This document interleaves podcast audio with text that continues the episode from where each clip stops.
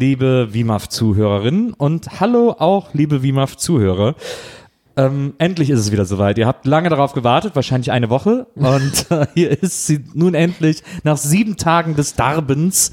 Ähm, eure neue Folge WIMAF Wiedersehen macht Freude. Der Podcast mit Herz, der Podcast mit Verstand, der potenteste Podcast Deutschlands.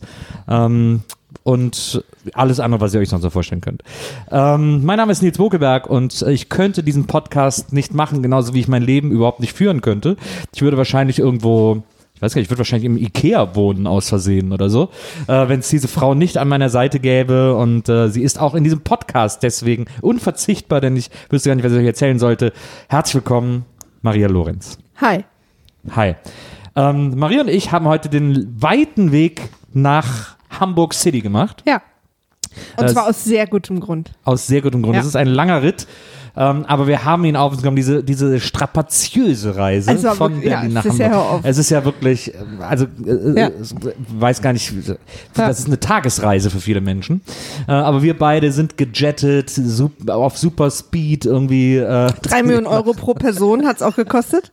ja, Ja. nach Hamburg, nach Hamburg gekommen, denn wir sind mal wieder äh, zu Besuch in den heiligen Hallen der Rocket Beans. Und zwar, weil wir heute einen ganz besonderen Gast haben. Wir haben tatsächlich seit Ewigkeiten versucht, ihn in diesen Podcast zu kriegen. Weil ja Und auch unsere Zuhörer zu Recht gefragt haben, wie wagt ihr euch einen Filmpodcast zu machen? Absolut. Ohne, Absolut.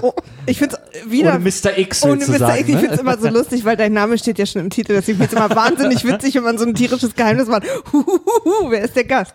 Es ist auf jeden Fall. Aber äh, tatsächlich sind die Hörer schwer empört. Wir haben übrigens gerade fast, ich glaube, einjähriges letzte Woche gehabt mit dem Podcast. Wir haben auf jeden Fall 37 Mal hin und her gemailt, auch äh, zur letzten Staffel haben wir es die ganze versucht und irgendwie nie gebacken bekommen, weil wir beide dann auch irgendwie das Wahnsinnig, nicht so richtig äh, hingekriegt haben. Aber jetzt endlich, endlich, endlich, endlich äh, ist es soweit und er empfängt uns äh, hier und äh, wir sprechen über einen ganz tollen Film. Herzlich willkommen in deinem eigenen Büro, Daniel Schreckert. Und ich dachte, meine Einleitungen sind lang. Vielen, vielen Dank. Dankeschön, hier zu sein. Ich mache meistens noch Wäsche dabei. Der, der, der große Kino Plus, du, du machst Kino Plus, du machst Bada Binge, du bist sozusagen der Filmexperte der Rocket Beans. Obwohl ich Ähm. ja immer so ein Problem mit dem Namen Experte oder dem Begriff Experte habe. Ne? Aber du bist, Aber du wir kennst dich ja nicht. mega aus. Ja, eben. ja, mit dem Wort Ja, aber- total aus. Es ist irgendwie, hat, ich weiß nicht, in letzter Zeit hat so ein bisschen Einzug gehalten, dass man noch viel mehr Sachen mit dem Begriff Experten definiert und verbindet und so weiter. Und wenn die dann nicht wirklich erfüllt werden, dann trägt man offensichtlich den Namen oder den Begriff Experte ja falsch, fälschlicherweise. Das ist Also, hier der Podcast, wo wir machen, was uns gefällt. Da kann ich auch gar nicht, also ich bin zum Beispiel Experte für fast alles. Ja. Deswegen. Nils ist Cola-Experte vor allem. Nee, ist der Herm eigentlich Stimmt. mehr. Das ist Herm. Doch schwierig mit dem Wort. Ein Feld, auf dem ich mich auch nicht auskenne. ich bin ein großer Rosé-Experte. Das Ich könnte keinen einzigen, keinen einzigen nennen, aber ich Ja. kann sehr gut trinken. Ja. ja, das macht einem ja vielleicht auch schon zum Experten. Eben. Ja. Also ich finde, man muss die Expertenlatte, glaube ich, nicht so wahnsinnig hochhängen. Ähm, äh, denn äh, Tatsache ist ja, dass du dich super auskennst äh, in Filmen. Ich äh, versuche und, es. Und in Serien, im Bewegtbild. Ähm, das erlebe ich immer wieder auch. Ich war ja bei dir auch schon zwei, dreimal in der Sendung zu Gast und so. Und da habe ich jedes Mal. Zeit für ein nächstes Mal. Ja, das stimmt. Aber ich bin dann immer, ich kann dann immer nie so viel dazu beitragen, weil ihr euch alle viel besser auskennt als ich. Aber ich habe ja dann wenigstens eine starke Meinung. Das reicht dann im Zweifelsfall auch. Äh, und äh, wenn gar nichts mehr geht, dann sagt man immer, äh, alle Reffen-Filme sind scheiße und dann bringen sich sowieso alle auf. Das reicht dann im Zweifelsfall auch immer. Nils Fishing for Compliments Buckelberg. Na, ähm, und äh, wir haben äh, heute einen Film, denn wir gucken ja bei Wima, bei Wima verschiedene Reihen. Wir äh, gucken äh, alle Rennie Harlan-Filme zum Beispiel. Oh. Ähm, wir gucken alle Nicolas Cage-Filme, Alle Julia Roberts Filme, alle Bette Midler-Filme. alle Police Academy Filme, alle Ein Hund namens Beethoven Filme. Stimmt, da müssen wir auch mal dringend Wir sind sehr wirr in unseren Reihen. Ja, ich sehe gerade, wir sehen gerade an, an Stress. Ich habe jetzt vorgeschlagen, dass wir alle Filme gucken mit dem äh, Wort Rain oder Regen im Titel. Stimmt. Und dann wollen wir auch noch alle Popstar-Filme machen Stimmt. Äh, als neue Rubrik. Und äh, du bist Rain. aber, Du gedacht, bist in der Urreihe dabei. du bist Ich in bin der der Urreihe. Urreihe. Du Ja. bist quasi, diese Reihe war die Genau. erste, die wir uns ausgedacht haben. Wegen der Reihe haben wir den Podcast begonnen. Ach, echt? Ja. Oh. Und weil du eben der Film Crack, Leicht ich sag mal enttäuscht Crack. Oh, Ich sag, ich sag, Nein, nein, nein, nein, das war, das war kein enttäuschtes O. Das war ein, das war ein, ein, ein eher beeindrucktes beziehungsweise ehrwürdiges O. alle wollen ja gerne lieber besprechen mit uns. Ein Hund namens Beethoven doppelt bellt besser. da bist Aber leider der- können wir das nicht das mit allen dritte? besprechen. Es ist überraschenderweise der dritte. Ja. Obwohl ich habe leider dem nach Namen nach 2 der zweiten. Also Der zweite ist eine Familie namens Beethoven. Ja, aber ne? doppelt bellt besser wäre halt der perfekte Titel für Teil 2. Aber es ist halt, sind halt dann zwei Beethovens im dritten Teil. Deswegen Okay. doppelt Belt besser. Aber wes we- wegen welcher Reise sind wir Ja, hier? wir sind auf jeden Fall wegen einer anderen Klassikerreihe hier, nämlich äh, die James Bond Filme. Und die gehen wir tatsächlich äh, chronologisch nach ihrem Erscheinungsdatum durch in diesem Podcast. Und wir hatten jetzt länger keinen mehr, habe ich den Eindruck irgendwie. Ich glaube, du hast den Eindruck, nur weil wir zwei Monate Pause gemacht so, haben ja, und kann den Dezember, im Dezember komplett nur alle Harry Potter Teile Ja, geguckt oh, haben. das haben wir auch äh, geschafft. Und Damit seid ihr durch? Ja. Wir haben, wir, da haben wir äh, acht Filme in einem Monat gemacht. Immer mit Gast. ja. Es war eine Herausforderung. Glaube ich, glaube ich. Welcher Film ist am, oder hat am besten abgeschnitten bei euch? Oder schneidet am besten? Bei dir war es, glaube ich, äh, der Gefangene von Azkaban. Ist das der, in dem, wo die da in der Hütte dann nachher sind? Ja, Zeitschleife. genau. Ja, die Zeitschleife fand ich ja nicht so gut. Ich bin halt Riesenfan und Nils mag es gar nicht. Das war so ein bisschen die Prämisse.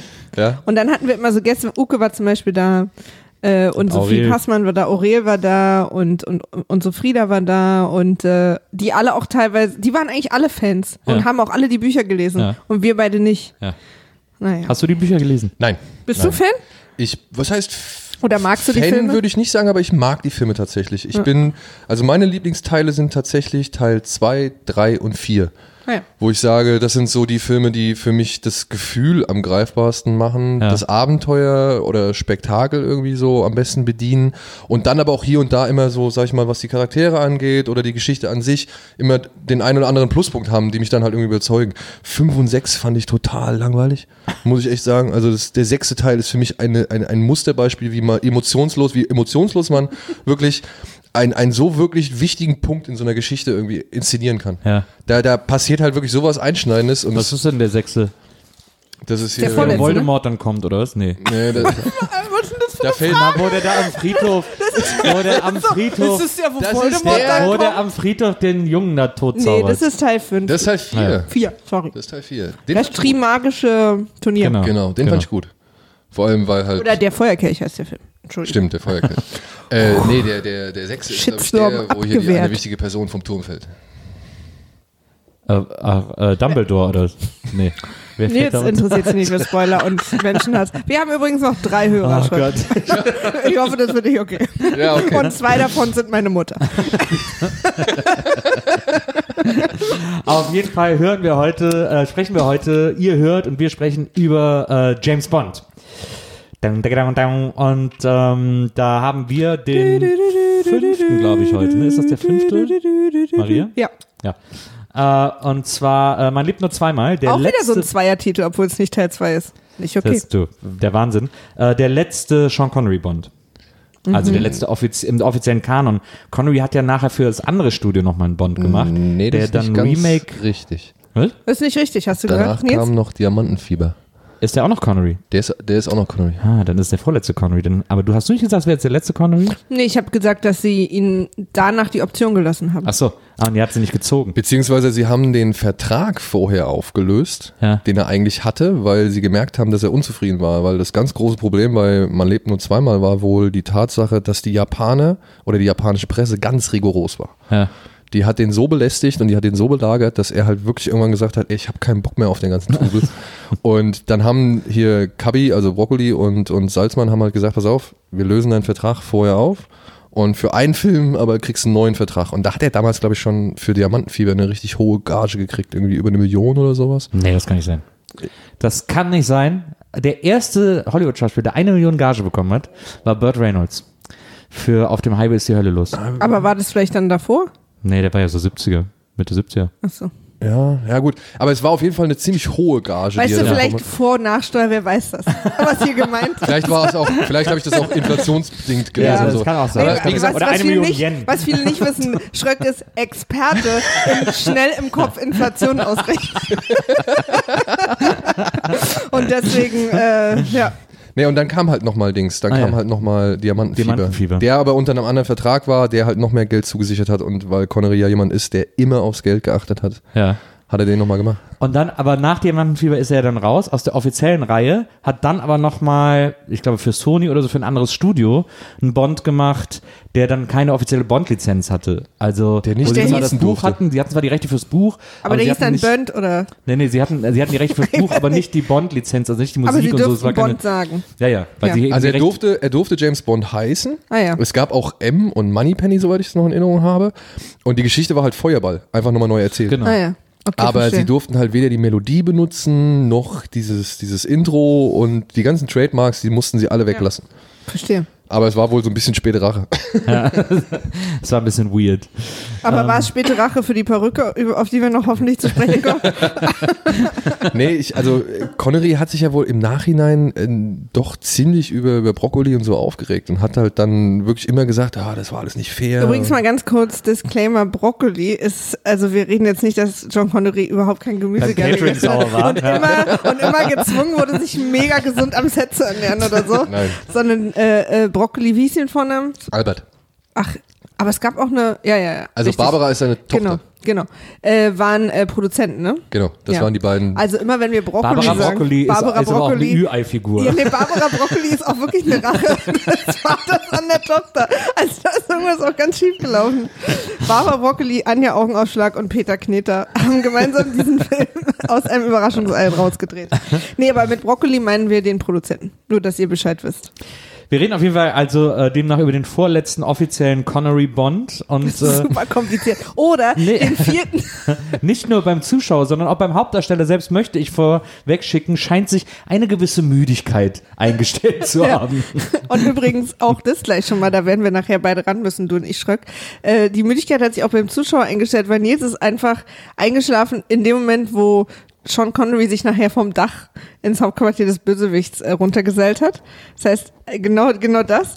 Und ab da an müssen wir Nils hier ein bisschen Ja, das Finale, da, ich war einfach sehr müde. Das erzählen, das erzählen wir dir dann. ja, da freue ich mich jetzt schon. Ja, ist auch wirklich, also da hast du ganz große Dinge verpasst. Hoffentlich bleibe ich diesmal wach. Ähm, Aber lass uns anfangen. Meine erste Ja. Notiz ist äh, James Bond in Space. Es ist also passiert, wie alle richtigen äh, Fortsetzungen landet auch James Bond irgendwann in Space. Das ist also mein erster Gedanke, als ich dieses ja, Ding gesehen diese, habe. diese, diese Raumkapsel der, Ja. der USA. Was aber, also, sag ich mal, wenn man sich jetzt die Geschichte der Bond-Filme anschaut, ist das natürlich ein logischer Schritt, den die da gemacht haben, ne? Weil sie halt immer irgendwelche zeitkritischen oder aktuellen Themen aufgegriffen Ja. haben und der Wettlauf zum, zum Mond war halt damals 66, 67, glaube ich, war der Film. Um die Präsent. So. Also Absolut. Mussten sie dann halt aufgreifen. haben sie halt irgendwie dann einfach, das war ja der nächste Schritt so. Ne? Ich meine, Goldfinger, äh, nee, Feuerball war ja schon so ein bisschen Ja. mit vielen Gadgets irgendwie ausgestattet und so. Da gab es ja schon allerlei Kram. Und ja, nächste logische Schritt, glaube ich, einfach für die zu sagen, okay, wir gehen jetzt noch eine Stufe weiter. das war dann das Weltall. ja, und sie ging die Stufe weiter mit dem langsamsten Pac-Man aller Zeiten. Außer dieser, dieser große, diese große andere Da kommt eine große Rakete und schluckt diese kleine Kapsel. schnappert die so weg. Was äh, vor allem deswegen, das vor allem deswegen, also das, da muss ich sagen, diese Szene, am Anfang ist man natürlich aus heutiger Sicht ist es ein bisschen skurril, weil es halt so scheiße getrickst ist und ganz am Anfang die erste Fahrt auf diese Raumkapsel zusieht. Aber einfach, ich mag es ja übrigens. Ich mag aus. diese Optik. Ja, ja. Also diese, diese alte, ich, deswegen mag ich auch diese ganzen alten, so Star Trek und so, weil man weiß ja, dass es so aussieht, weil es so aussieht. Und irgendwie finde ich es aber schön. Was ich super finde, ist bei der Szene ist das Thema. Das ist diese, diese klassische Bond-Variation des Themas, wo das Thema so ein bisschen, das klingt dann so ein bisschen so, äh, äh, so nach Aufbruch. Das klingt so sehr positiv in den Harmonien, aber ähm, das wird dann so, das, das kippt dann so ins Unheimliche. Das wird immer wieder in einem Bond-Film eingesetzt, genau so. Und das äh, ist so meine Lieblingsvariation des, äh, des Bond-Themas. Das finde ich immer extrem gut. Da freue ich mich immer, wenn ich das höre. Also gerade der Anfang, also wenn ich das jetzt richtig so auffange, ja, an, an Vibes hier, ja. Ihr, ihr mögt ihn beide gar nicht so oder also ihr seid gar nicht so die Also ich fand, es war nicht, ich finde, es ist nicht einer der besten Bonds. Äh, ich finde, es war ein bisschen. Er wirkt irgendwie. Weiß ich nicht. Er hat nicht. Ich finde, es ist kein guter Bond. Also ich fand ihn gut. Ich mag ja Bond total gern. und Ich fand, dass Ich der da auch Bond auch genau total. reinpasst. Aber jetzt gerade so die ersten sind jetzt so in meinem Kopf alle so ein bisschen verschwommen, weil ich finde die sehr ähnlich. Ja.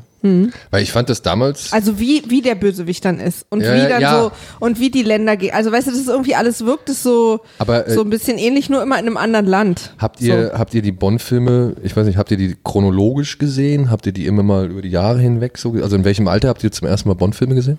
Ich habe die immer geguckt, wenn die damals im Fernsehen liefen. Ja, also ja, so ja. zwischen sechs und Ja, zwölf. also gerade die habe ich jetzt auch wirklich tatsächlich ewig nicht mehr gesehen. Ja, aber schon als du klein, klein warst, ne? Ja. Weil ich weiß halt noch, ich fand das damals fantastisch.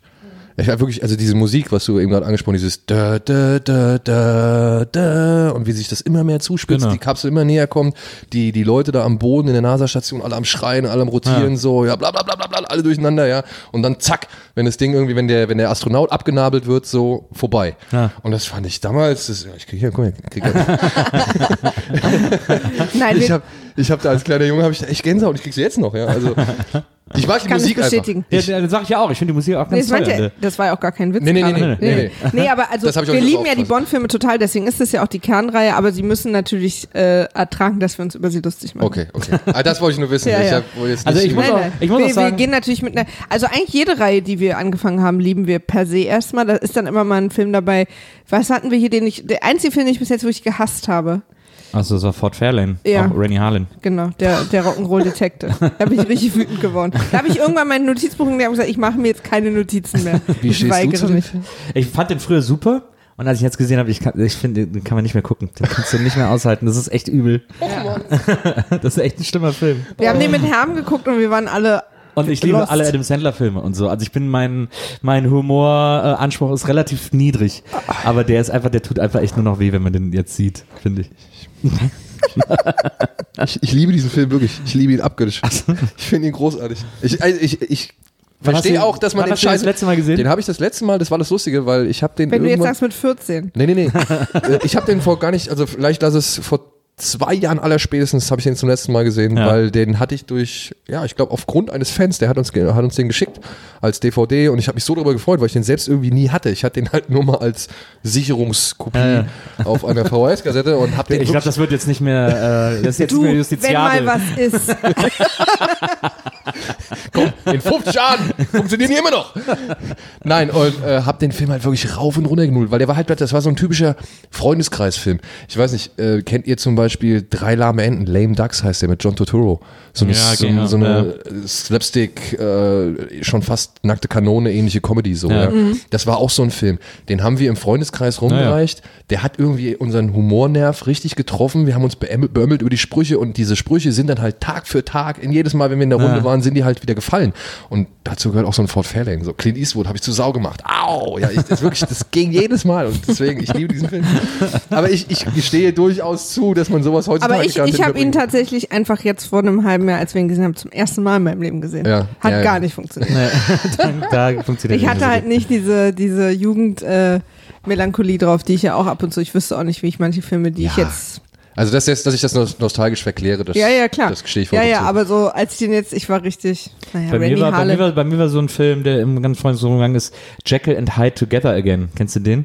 So eine, so eine äh, Jekyll and Hyde Parodie, wo äh, äh, Dr. Jekyll so ein äh, Pulver erfindet, das man durch die Nase ziehen muss und dann wird er zu so einem sexgeilen Typen, der alles vögelt, was irgendwie ihm in den Weg kommt und der war sehr, sehr lustig damals, dieser Film. Ich weiß nicht, ob der heute noch funktioniert, aber ich fand den damals irrsinnig komisch. Was die Boys so gucken, ne?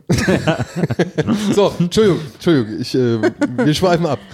Aber, warte mal, wo waren Achso, was ich Ja, noch sagen wollte ja. ist, äh, also das äh, Intro, ähm, so skurril das auch am Anfang aussehen mag, äh, äh, also nicht nur die Musik, sondern ich finde auch tatsächlich, also das ist äh, äh, dieses, äh, wie dieses Raumschiff geschluckt wird und dann dieses, dieses äh, Kabel, dieses Astronauten, der gerade außerhalb der Kapsel war, abbeißt und Ja. der so ins All fliegt, äh, das fand ich super, Ich weil fand das es auch ja so gut. eine totale Urangst ist. Ja, also man total, dass ja dann immer, da allein, und dass dann auch- genau in dem Moment auch die Kommunikation abgerissen ist. Genau, das war, also könnte ich auch so im All und so würde ich mich das auch trauen. Und dann, aber diese Angst davor, äh, im All wegzudriften. So, das ist ja die größte Angst, die man hat, wenn man ans All denkt. Ja. Und dass das da so bedient wird, das fand ich zum Beispiel extrem Ja, gut. total. Fand das ist auch. auch immer das Schlimmste in diesen, in diesen äh, äh, Space-Filmen, die ja jetzt Space-Filme äh, die ja jetzt so passiert sind, wenn dann irgendwer so plötzlich irgendwo ausgehakt wurde und dann so, das ist dann echt immer so ein, Total. ah, das finde ich so unangenehm. Habt ihr, habt ihr Love, Death and Robots gesehen?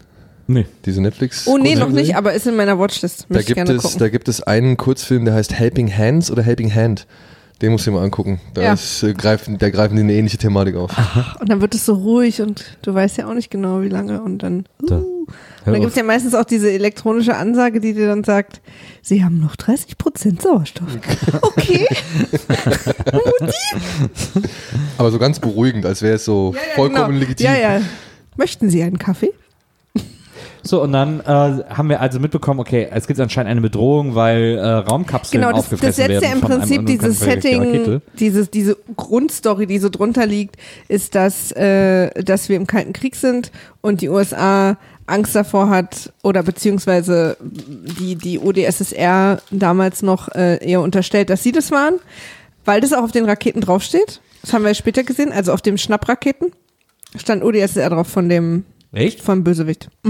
Aber ich glaube nur bei der letzten Aktion. Achso, um ich dachte, das haben die immer gemacht. Nee, nee, ich glaube am Anfang stand Ah, da okay. nichts drauf. Und Auf jeden Fall werden sie aber am Anfang äh, äh, verdächtigt. Die OdSR sagt, hey, nee, waren wir nicht. Und da die sich ja immer gegenseitig die Wahrheit sagen und das auch wissen, glaubt das dann sofort der kommt, äh, der, der ja. Da ist ja äh, England als Vermittler dazwischen. Zum Glück Genau, gibt es England. England. sagt, ja, also wir lassen mal all die Kirche im Dorf und schicken mal unseren besten Mann los, der dann vorgestellt wird mit dem Satz, warum schmecken chinesische Frauen anders? Worauf ich mir kurz eine Pizza bestellt habe und mir mein ganzes Leben nochmal hab durch den Kopf gehen lassen. Bond, der alte schwere Nöter. Und dann sagt er ja gleich noch irgendwie kurz im Anschluss, ich wurde eigentlich überall gut bedient, oder? Stimmt. Also für, für ihn ist alles gut. Ähm, wobei ich auch sagen muss, dass er auch einen meiner absoluten Lieblingssätze vielleicht aller Bond-Filme bis zu diesem Zeitpunkt sagt. Und zwar, ich habe Sprachen studiert. Das ist offensichtlich ein Studienfach jetzt. Einfach Sprachen. Und dann lernt man da alle. Der sagt doch, glaube ich, in Oxford oder so. Ich habe Oxford Sprachen oder in Oxford studiert. So, als er sich eingeschrieben hat, welche Sprache? Na, Sprachen. Also ich würde jetzt alle studieren. Da gibt es doch dieses eine Studienfach, wo man alle Sprachen lernt. Weil es Und gibt ja verabschiedet sich auf Russisch, ne? Ja, ja, genau. Das wie dann, ja. Instant, Weit gereist. äh, äh, Instant Japanese hat er ihr zurückgeworfen. Das Buch das gab's sah cool wirklich. aus, das Buch. Ja, es gab's auch wirklich, habe ich gelesen. Nein.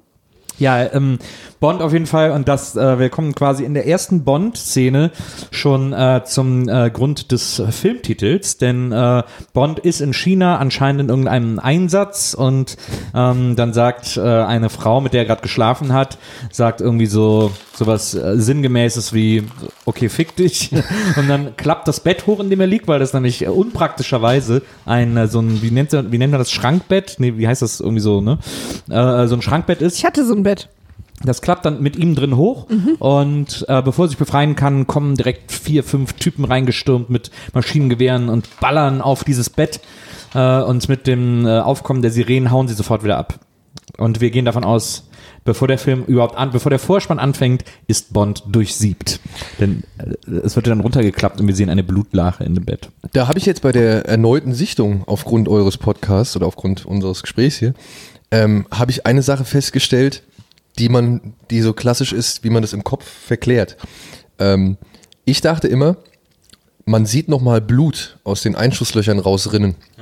Es gibt noch einen Shot, wo man halt sieht, wie, die, wie das Blut so rauskommt.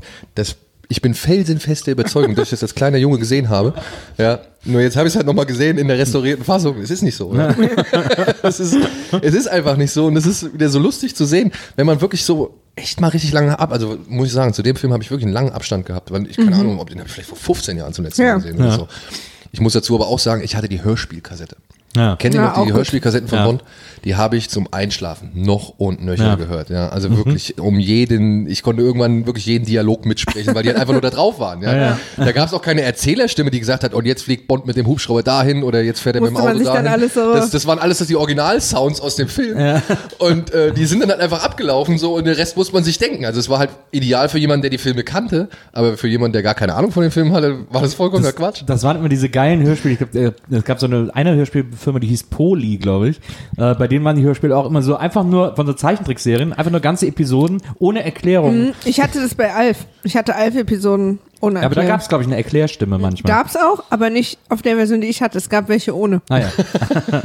Und ich habe keine Ahnung, es gab so viel, also es gibt, ich hatte drei Folgen oder so Ja. und die habe ich halt eins zu eins im Kopf und ich habe einmal davon eine Fernsehen gesehen und ich war mindblown, weil ich mir ganz andere Sachen vor, das ist da passiert? Boah, also ich hatte eine ganz andere Geschichte im Kopf, weil dann auch teilweise hört man nur so Gegruschel irgendwie Ja, genau, so. ja, genau. und dann so, Willi, was machst du da? Wo wir heute auf ganz besondere Ideen kommen.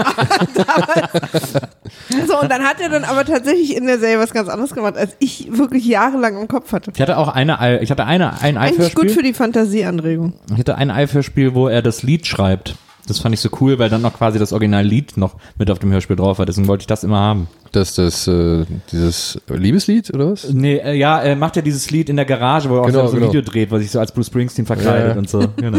Das war eine großartige Folge. Das war, glaube ich, für, war das nicht sogar für die Tochter? War das nicht sogar für Lynn? Ich weiß es nicht. Ich hab, ich weiß Ich nicht glaube ja, er hat es, glaube ich, für Lynn gemacht und dann hat er Willi dabei geholfen, ein Lied für Dings, für Kate, glaube ich, zu machen. Das am kann Ende. sein, irgendwie so. Am Genau. Ende. Das hat man aber nicht mehr gesehen, aber das andere Video hat man gesehen. Das fand ich auch super.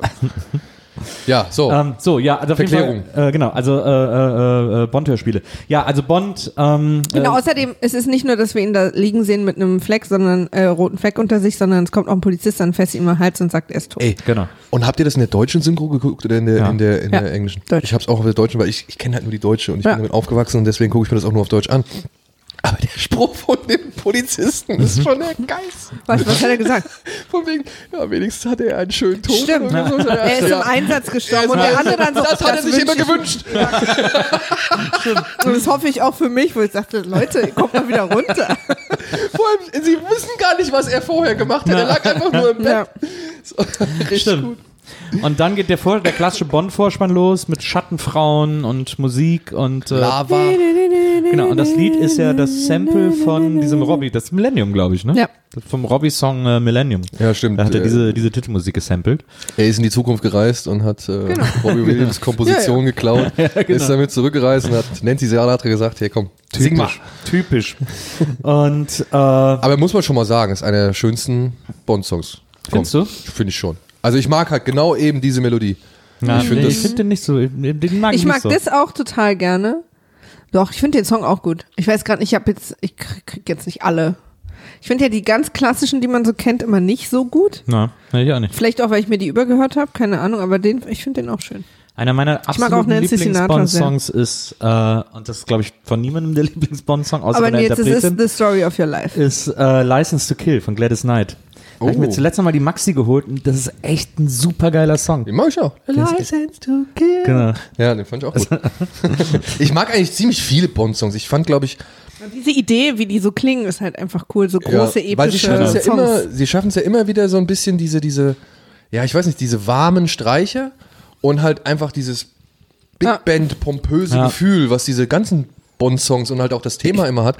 Das schaffen die ja jeder, egal welcher Titelsong, schafft es ja irgendwie unterzubringen. Das finde ich ja immer wieder gut, dass sie darauf achten. So. Ja. Selbst bei so Rocknummern von Chris Cornell oder wer war das danach? Alicia Keys, Äh, Das fand ich Äh, auch geil, das der- Alicia Keys Lied. toll, also. äh, war das, wie mit hieß Another. Way to Die oder irgendwie Ja. sowas? Oder? Genau, ja. ja. ja, das Den fand, fand ich ich auch gut. genial. Nee, Ich finde, der Madonna-Song war einer der schlechtesten.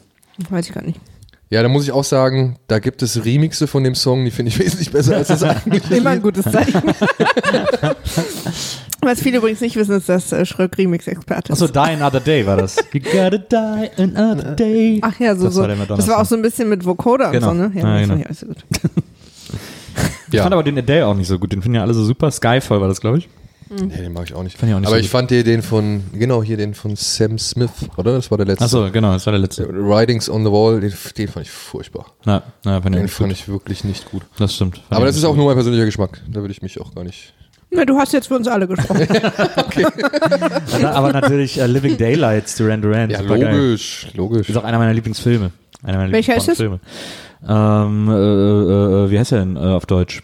Angesicht des Todes? Genau, Angesichts des Todes. Mit äh, Christopher Walken Als äh, Bösewicht. als Bösewicht Ist und Grace Jones. nee, das ist doch, äh, das ist doch, der hieß anders. Das ist A View to Kill. A View Ja. to Kill. das ist, äh, to aha.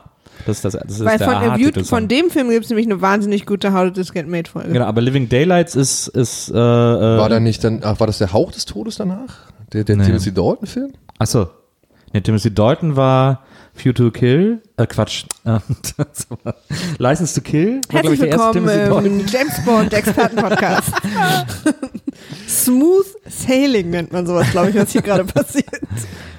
Ich muss übrigens ich verwechsel immer sagen, Living Daylights und A View ich glaube, to Kill. ich habe noch Aber nicht alle, ich glaube, ich habe nicht mal alle Bond-Filme gesehen. Christopher. Walken ist A View to Kill. Kann durchaus Genau, sein, der ist im Angesicht des Todes. Genau. Und Living Daylights ist ja, äh, der Duran Duran Song ist dann äh, ich habe keine Ahnung. Ich weiß nur, dass der mit Christopher Walken mit Grace Jones und, ja. nicht im Angesicht Ja, ist. doch. Ah, so. Ich habe jetzt einfach mal Jetzt. schnell die, die Okay. Living Daylights, hattest du gesagt, Ja. ist der Song von Hauch des Todes. Ah ja, Der erste mit Timothy hier, Dalton. Mit Timothy Dalton. Ah ja, okay. Dann Und ist View to a License, Kill ist im Angesicht des Todes. Ja. Das ist so gesehen, glaube ich, der letzte von Roger Moore. aber dann ist License to Kill der zweite Timothy Dalton. Der hat ja nur zwei gemacht. genau, genau. Eine der besten, finde ich. Ich finde auch Timothy Dalton sehr unterschätzt. Der, Timothy Dalton hat ja im Grunde genommen Daniel Craig vorweggenommen. Schon so gesehen, ja. Würde ich Ja. auch sagen. Aber da war die Zeit noch nicht reif für einen harten Bond sozusagen. Und dann kam Pierce. Und er war auch ein bisschen klein, muss man dazu sagen. Ja. Aber da war halt Daniel Craig noch kleiner zu der Zeit. aber wir kommen mal zurück hier zu äh, äh, Man lebt nur zweimal. Denn, äh, wie gesagt, das habe ich jetzt gerade so groß äh, äh, anmoderiert, wir werden direkt am Anfang äh, gewahr, warum dieser Film so heißt. Denn äh, Bond wurde erschossen, dann kommt der Vorspann. Und dann sehen wir äh, die Beisetzung von Bond, der mit allen militärischen Ehren ins Meer, sein Leichnam wird ins Meer äh, entlassen. Und äh, überhaupt fies, ne, dass die so eine Leiche so eingipsen und ins Meer werfen. Wie viele Leichen vom Militär liegen da im Meer, frage ich mich die ganze Zeit. Und Das ähm, Meer ist groß. Es war wohl sehr schwierig, dass das Ding untergeht, ne? Weil normalerweise werden die ja nur in Tücher eingewickelt, Mhm. so glaube ich. Und äh, das Problem war, dass sie jedes Mal der wieder an die Wasseroberfläche gekommen ist. Das ist natürlich genial. dann muss man es wie der Wolf und die sieben Geißlein machen und so Steine in den Bauch nähen. Ja. Aber auf jeden Fall ist dann dieser, dieser, dieser Gipssarkophag, in dem Bond äh, beerdigt ist, äh, äh, geht zu, geht zu Meeres, geht auf den Meeresgrund und dann kommt ein U-Boot, das mit, und so Taucher äh, bergen diesen, diesen Gipssarkophag und nehmen ihn mit ins U-Boot. Und dann wird er aufgeklopft und da liegt Bond in der Plastiktüte drin mit äh, Sauerstoffmaske und sie nehmen die Sauerstoffmaske ab und äh, Überraschung, er lebt. Und äh, ist in, in, der, in der kleinen äh, Version des Hauptquartiers in London, was ich so niedlich finde, dass Moneypenny auch so ihre Blümchen an der Wand hat. Hat sie ihr kleines niedliches Büro mit einer sehr coolen Lampe. Das stimmt. Äh, und das ist quasi, weil sie da gar nicht sind dieses Mal in dem Teil, in dem Hauptquartier in London. Nee, die sind immer nur auf irgendwelchen Außen Genau, und deswegen finde ich das so niedlich, dass sie das im Wasser nachgebaut haben, damit wir nicht traurig werden. Bond fährt übrigens in diesem Film, ist der einzige Bond-Film, wo er nicht ein einziges Mal hinterm Steuer sitzt. Das stimmt. Keine, keine Autoszene in dem Film. Nee.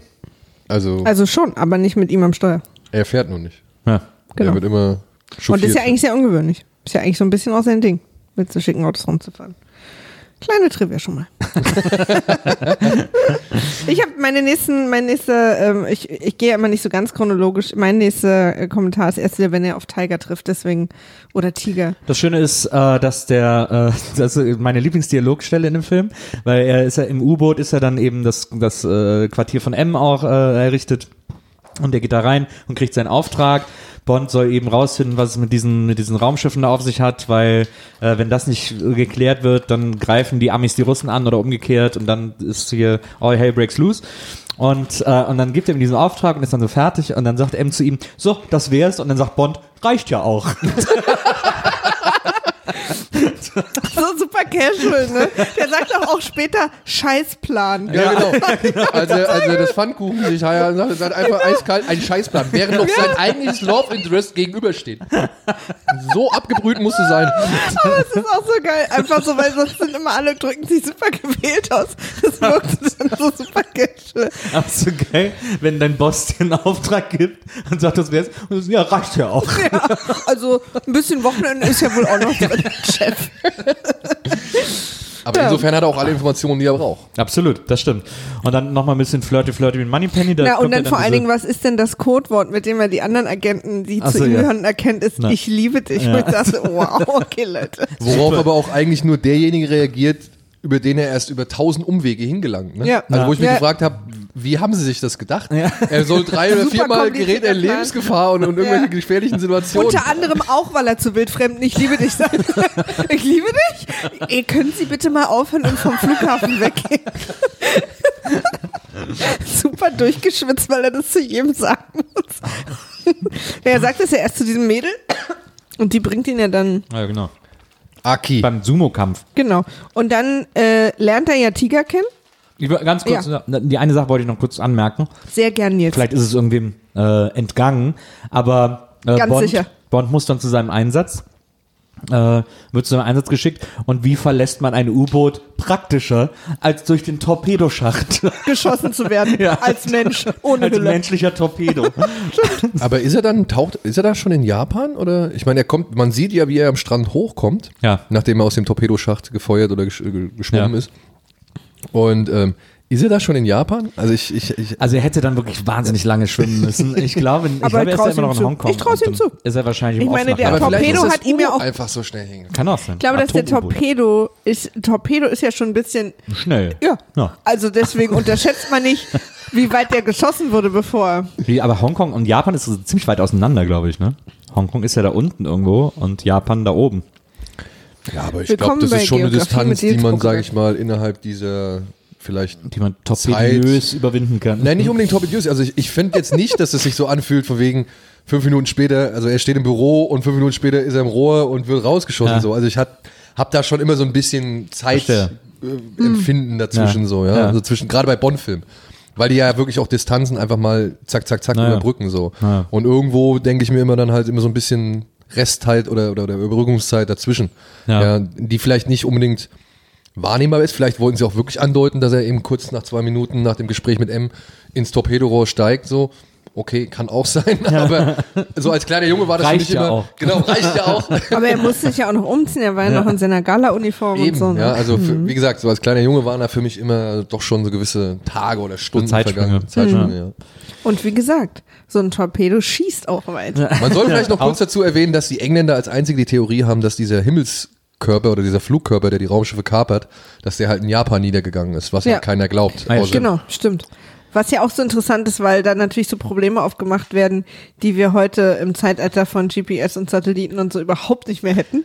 Aber deswegen finde ich das immer so cool, weil ich finde es ja eigentlich gut, wenn es auf so eine einfache Art kompliziert ist, weil man es nicht sehen kann, weil man hin muss. So, also so ganz oft doof, weil heute ist ja auch, eigentlich funktioniert ja kein Film oder keine Verwechslungskomödie mehr, weil es weil es iPhones gibt. Also so, ne? Eigentlich so, du musst Ja, ja, eigentlich ja jeden das Film große moderne Dilemma von Drehbuchautoren. Genau, weil du eigentlich alles lösen kannst. Mhm. Jedes Missverständnis würdest du sofort eine Nachricht schreiben. Und, äh, und damals musste halt James Bond in den lustigsten kleinen Flugkörper der Welt steigen und einfach alles abfliegen. ja, genau. Und dann, äh, ich weiß jetzt gar nicht mehr genau, äh, trifft der Aki? Er trifft noch nicht sofort Aki, er geht erstmal in diesen Sumo, in diesen Genau, da Sumo. ist ja auch so eine Ja, ja, Frau, ja, die ihn beobachtet, die in ihre Klatsch spricht. Die hat so ein Mikro Genau. in die Klatsch eingebaut. Stimmt. Was sie aber super auffällig aufmacht und so rein. Ja, aber vor allem so super schön eingenäht. Aber ich fand's eigentlich ganz gut. Aber da ist auch geil, dass sie halt, Das erste Handy. sie, sie, sie spricht ja da rein und man denkt sich nur, warum spricht die mit ihrer Handtasche? Ja? Und dann sieht man ja noch den Shot halt. Genau, also, das Gegenschuss. war so ein extra Gegenschuss, den sie dafür, glaube ich, äh, extra installiert Ja, haben. So, ja. ja. Aber ich, immerhin machen sie es. Ja, das stimmt. Heutzutage muss sich ja nur einer ans Ohr fassen und du weißt, der spricht mit irgendjemandem, Ja. so, weil du es halt Ja, schon ja, oder, akzeptiert oder so hast. in, ins Handgelenk. Ja, genau. Weil sie es halt schon so etabliert haben über die Jahre hinweg, Ja. dass du dich gar nicht mehr fragst, Moment, mit wem spricht, mit wem spricht der jetzt? Ist der bescheuert so, ja? Oder, Ja. oder du hast, du stellst auch gar nicht mehr in Frage, dass diese Mikrofone alle so klein sind, ja, dass du das halt nicht mehr sehen kannst. So. Ja. Du nimmst es einfach wahr, weil sich halt irgendjemand die Hand ans Ohr legt. So. Und ja, damals. Ich weiß, noch noch, nicht. ich weiß noch, Ende der 90er, als die ersten Freisprechanlagen für Handys aufkamen, muss so Ende der 90er gewesen sein, Anfang der Nuller, wie die Leute das immer alle so verrückt fanden, dass die Leute über die Straße gehen und ins Nichts reden. Das war doch dann immer so, "Hä, mit wem redest du mit dir selbst? Und dann gab es ja auch eine Zeit lang, wo die so coole Bluetooth, äh, Mann, die waren immer richtig cool. Stecker im wo man so dran tippt. ja. Ja, hallo? Ich hatte, ich, ich hatte das damals auch. Habe das immer benutzt, wenn ich zu Hause aufgeräumt habe und gleichzeitig telefoniert habe. Und das hat aber nie funktioniert, weil ich mein Handy damals im Prinzip noch an dem Gerät, also mehr als 10 Zentimeter dürfte es nicht weg sein. Sonst war einfach der Empfang von dem Scheißding weg. Und dann war irgendwie der Gag weg. Ja, die war da auf jeden Fall äh, besser. Und dann, und das finde ich so cool, dann, äh, ich glaube, dann geht er zu dem Sumo-Kampf äh, und dann wird er in, dann sagt er, ich liebe dich, dann führt sie ihn in irgendein Büro und da wird er doch dann angegriffen. Oder habe ich das jetzt auch verschlafen? Nee, nee, erstmal, er geht ihr, glaube ich, irgendwie hinterher und dann Ja. öffnet sich der Boden. Ja. Nee, nee, nee, nee, nee. Jetzt, jetzt, jetzt überspringt ihr aber ein bisschen was. Aber da sind, er ist andauernd in so Büros. Deswegen, Ja, ja, ich weiß, aber erst, erst wird er ja mit diesem anderen, mit diesem, ähm, wie heißt der, Hamilton oder so in Verbindung gebracht. Also die, die Suki oder Aki, Aki heißt sie ja, was ja irgendwie so ein Missverständnis ist, glaube ich, in, in Deutschland. Weil sie wird, also sie heißt im, im Film, trägt sie den Spitznamen Aki im Original und sollte aber, glaube ich, mal Suki heißen, beziehungsweise gab es da irgendwie so, da gab es irgendwie die, die Anlehnung daran, dass sie anders heißen soll. Und die Darstellerin, die sollte ja eigentlich auch, die haben die beiden Darstellerinnen, die beiden Bond-Girls haben so gesehen ihre Rollen getauscht. Und die Aki, die Darstellerin der Aki hat gesagt, ey, lass doch den Spitznamen Aki nehmen. Ja. Das ist auch mein Spitzname, damit komme ich gut klar. Ja. Und das U spricht man aber im Japanischen nicht aus von Suki. Deswegen sagt Sean Connery auf Deutsch mindestens zweimal Ski. Und das ist halt ein Übersetzungsfehler, den sie halt nicht gerafft haben. Verstehe. Äh, den sie halt nicht mit übernommen haben. So. Aber ja, das ist nur eine kleine Hintergrundgeschichte dazu. Und genau, Aber wir sind sie, da noch nicht. Ah, ja, sie, verstehe. sie führt ihn zu dem, ich glaube, der heißt Hamilton, Richard Gray heißt der Schauspieler, der spielt in Diamantenfieber dann den Blofeld. Ja. Und der hat so ein Holzbein, wo Bond einmal so gegenkloppt. Stimmt. Ah, stimmt, dieses kleine, wo er da, mhm, dieses, ja, ja, ja. Diese, wo der sich dann so weit gegen die Wand lehnt und erstochen Genau, wird. und dann Das halt ist ja mit diesem breiten Gesicht. Ja, ja, die genau. böse, wo wir noch gesagt haben, die, deswegen haben wir zu Hause keine Papierwände, damit wir nicht aus Versehen Ja, erstochen werden, wenn wir uns dagegen stimmt. Ah, ja, genau. Ja. Und Bonn verfolgt aber dann denjenigen, der den Engländer umgebracht hat. Ja. Genau. Und tauscht so gesehen die Rollen. Er setzt sich so eine Maske auf und dann zieht den Mantel und den Hut an und schleppt sich halt zu den, zum Auto des Verbündeten von dem und, und tut halt so, als wäre er der Attentäter und lässt sich dann halt zu, Ah ja, genau, stimmt. zu der, wie heißt die, Osata, zu Mhm. der Firma fahren und Stimmt. da hat er dann den Kampf. Stimmt. Ein sehr ah, ja, guten genau. Kampf. Das ist ein super Kampf. weil der nämlich den Typen mit einer Couch verprügelt. Ja, genau. Wo wir dachten, wie leicht sind denn diese Möbel da? Oder wie guter stark Kampf. sind diese beiden Männer? Weil er einfach so auf der Couch hat, so die gar nichts hinkriegen. Aber Sean Connery, ich meine, als ehemaliger Buddy. Aber da ist doch meine Lieblingstrivia aller James Bond Filme aller Zeiten. Der Typ, mit dem er da kämpft, dieser Ach so, ja, Sumo-Ringer, ist der äh, ist der Opa von The Rock.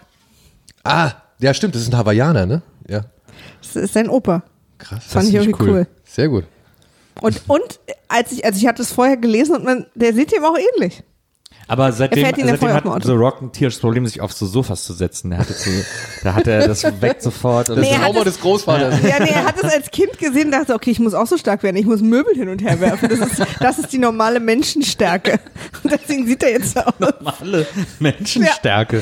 Das was ich, was ich jetzt im, im, im, im zweiten Teil, also im Nachgang jetzt so gesehen, was ich also vorgestern, gestern so kurios fand, ist, ich meine, Bond schleppt sich da ins Auto und dann sieht man ja, wie der, der, der Hawaiianer ihn im Aufzug nach oben trägt Ja. und sich halt kein Meter wundert, warum er auf einmal einen 1,90 Meter Mann auf den Schultern hat, wo er vorher, keine Ahnung, seinen japanischen Kollegen durch die Gegend gefahren Erst hat. wenn du ab so einer bestimmten Stärke, die du hast, merkst du einfach gar keinen Unterschied. Es ist wirklich, Ja, ja, ist das war dann alles im Nachhinein, muss ich sagen, clever.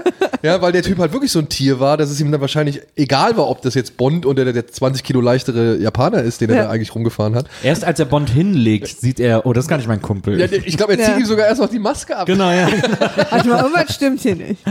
Meine räumliche Wahrnehmung trügt mich. Aber der Kampf ist spitze. Ja. Ich fand den Kampf auch richtig Ich fand gut. ihn auch gut. Da hat, Connery hat echt immer mit die besten Kämpfe, die besten Faustkämpfe in seinem Film man, gehabt. man, äh, das ist immer gut, wenn man so merkt, so das Gefühl hat, dass, äh, dass sie den echt so echt wie so echt wie es geht. Also wenn nicht ganz so viel geschnitten wird. Wenn er so unchoreografiert wirkt. Mhm. Na, auch. Ein bisschen. Und schöne Sets, ne? Muss man auch mal sagen. Also die, die. Ja gut, das ist natürlich die, diese, die, der, Legend, der legendäre äh, Setbauer, dessen Namen ich immer vergesse. Ähm, Aber dafür ist er wahnsinnig bekannt. Der hatte auch so eine Ausstellung. Adam, Adam irgendwas, kann das sein? Ja, irgendwie so. Er hatte so eine Ausstellung von einem Ellen, Jahr oder so in Ellen. Berlin. Ellen, Ellen. Mhm. Ja, ich glaube Ellen heißt er, ne? Ja, das war nämlich das, diese andere, nicht so lustige Trivia, die ich erzählt habe, dass die kompletten hier Broccoli und alle und Ellen und so, die waren, die waren Set gucken äh, in Japan und wollten wieder zurückfliegen und wurden ganz spontan auf so ein Ninja-Fest eingeladen. Es gibt keine Ahnung, vielleicht, ob sie das gefunden haben. und jedenfalls haben sie deswegen ihren Flug verpasst und der Flug ist abgestürzt und alle sind gestorben, die an Bord waren. Und da haben wir so ein bisschen gedacht an, was hast du gesagt? Äh, Final Destination. Final Destination. Aber, und sie meinten dann später in Interviews, dass man lebt nur zweimal, dann plötzlich so eine ganz andere Bedeutung für sie bekommen hat. Das ist schon echt eine krasse Story. Und nicht die einzige krasse Story zu dem Film. Das stimmt. Aber da kommen wir, glaube ich, später zu sprechen. Also ich hoffe, die Anekdote habt ihr nicht äh, rausgefunden. die habe ich nämlich jetzt rausgefunden, die fand ich ganz gut. Bringen sie jederzeit, ich bringe ja meine auch durcheinander. Ja, aber da kann ich noch ein bisschen, ja, die Tension baue ich jetzt noch auf. Cool. So, Und, und, Aber äh, dann ja, und dann ist er, ist er mit dem Kampf durch irgendwie und dann äh, geht er wieder, glaube ich, ne? so, Und dann kommt der hier Abspann. erledigt. Ja. Und dann sagt ich habe dann als nächstes äh, das Zitat, irgendwer hat das dann wohl zu ihm gesagt, sie steigen in alles ein. Das sagt der, der, das sagt der Tiger. Ja, ja, aber er, er lernt ja Tiger erst kennen, indem er in sein Büro reinrutscht, Genau. in diese, in diesen Sessel.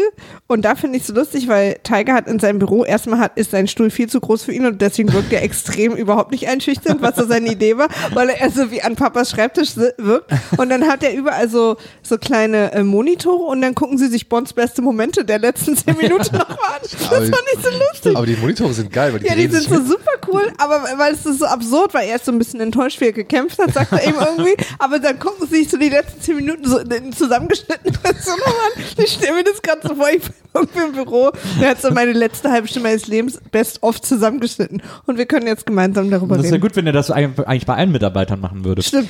So, gucken wir uns doch mal an, wie du heute performt Ja. hast. Also, guck mal hier, hast du um 12.37 Uhr hast du den Bleistift dreimal fallen lassen. Und lass mich dich doch fragen, warst du damit zufrieden? Aber ich werde, so waren die. Also. Ja. traue ich ihm zu. Ich meine, kommt ja auch später noch zum, äh, würde ja auch später Aber noch auch mal so Thema. skurril, ne, wie er dann aufsteht und einfach sich auf einen anderen Sessel setzt. Er geht erst noch mal ein bisschen runter Ja. und erst steht er ja vor ihm und Ja, sagt ihm stimmt. so, genau, wie stehen Sie zu mir? Und dann sagt er ja, ich liebe dich. Also dann kommt ja endlich mal Ja. die Response irgendwie, die er da Da hat sich irgendwer im Writers Room so gefreut. Also ich weiß nicht, ob das im Buch auch schon war, aber dass, dass er quasi, oh, das, da kommen super lustige Situationen bei raus, wenn wir das als Passwort nehmen. Ja, hier, ne? Apropos, Drehbuchautor Roald Dahl, ne? Ja, ja, stimmt. stimmt, Roll Die. Der das auch irgendwie übernommen hatte und äh, oder übernehmen musste, weil sie am Anfang nicht so ganz zufrieden waren mit der Adaption. Und da gab es wohl schon so, ja, schon so ein Konzept oder ein bisschen ausgearbeitet. Das hat dann Roald, Roald Dahl hat es irgendwie so ein bisschen in Grundzügen erfahren, aber er sollte, er meinte halt, er sollte von Grund auf das, das Skript nochmal neu machen mit gewissen Ja. Eckpunkten und Ankern und sowas.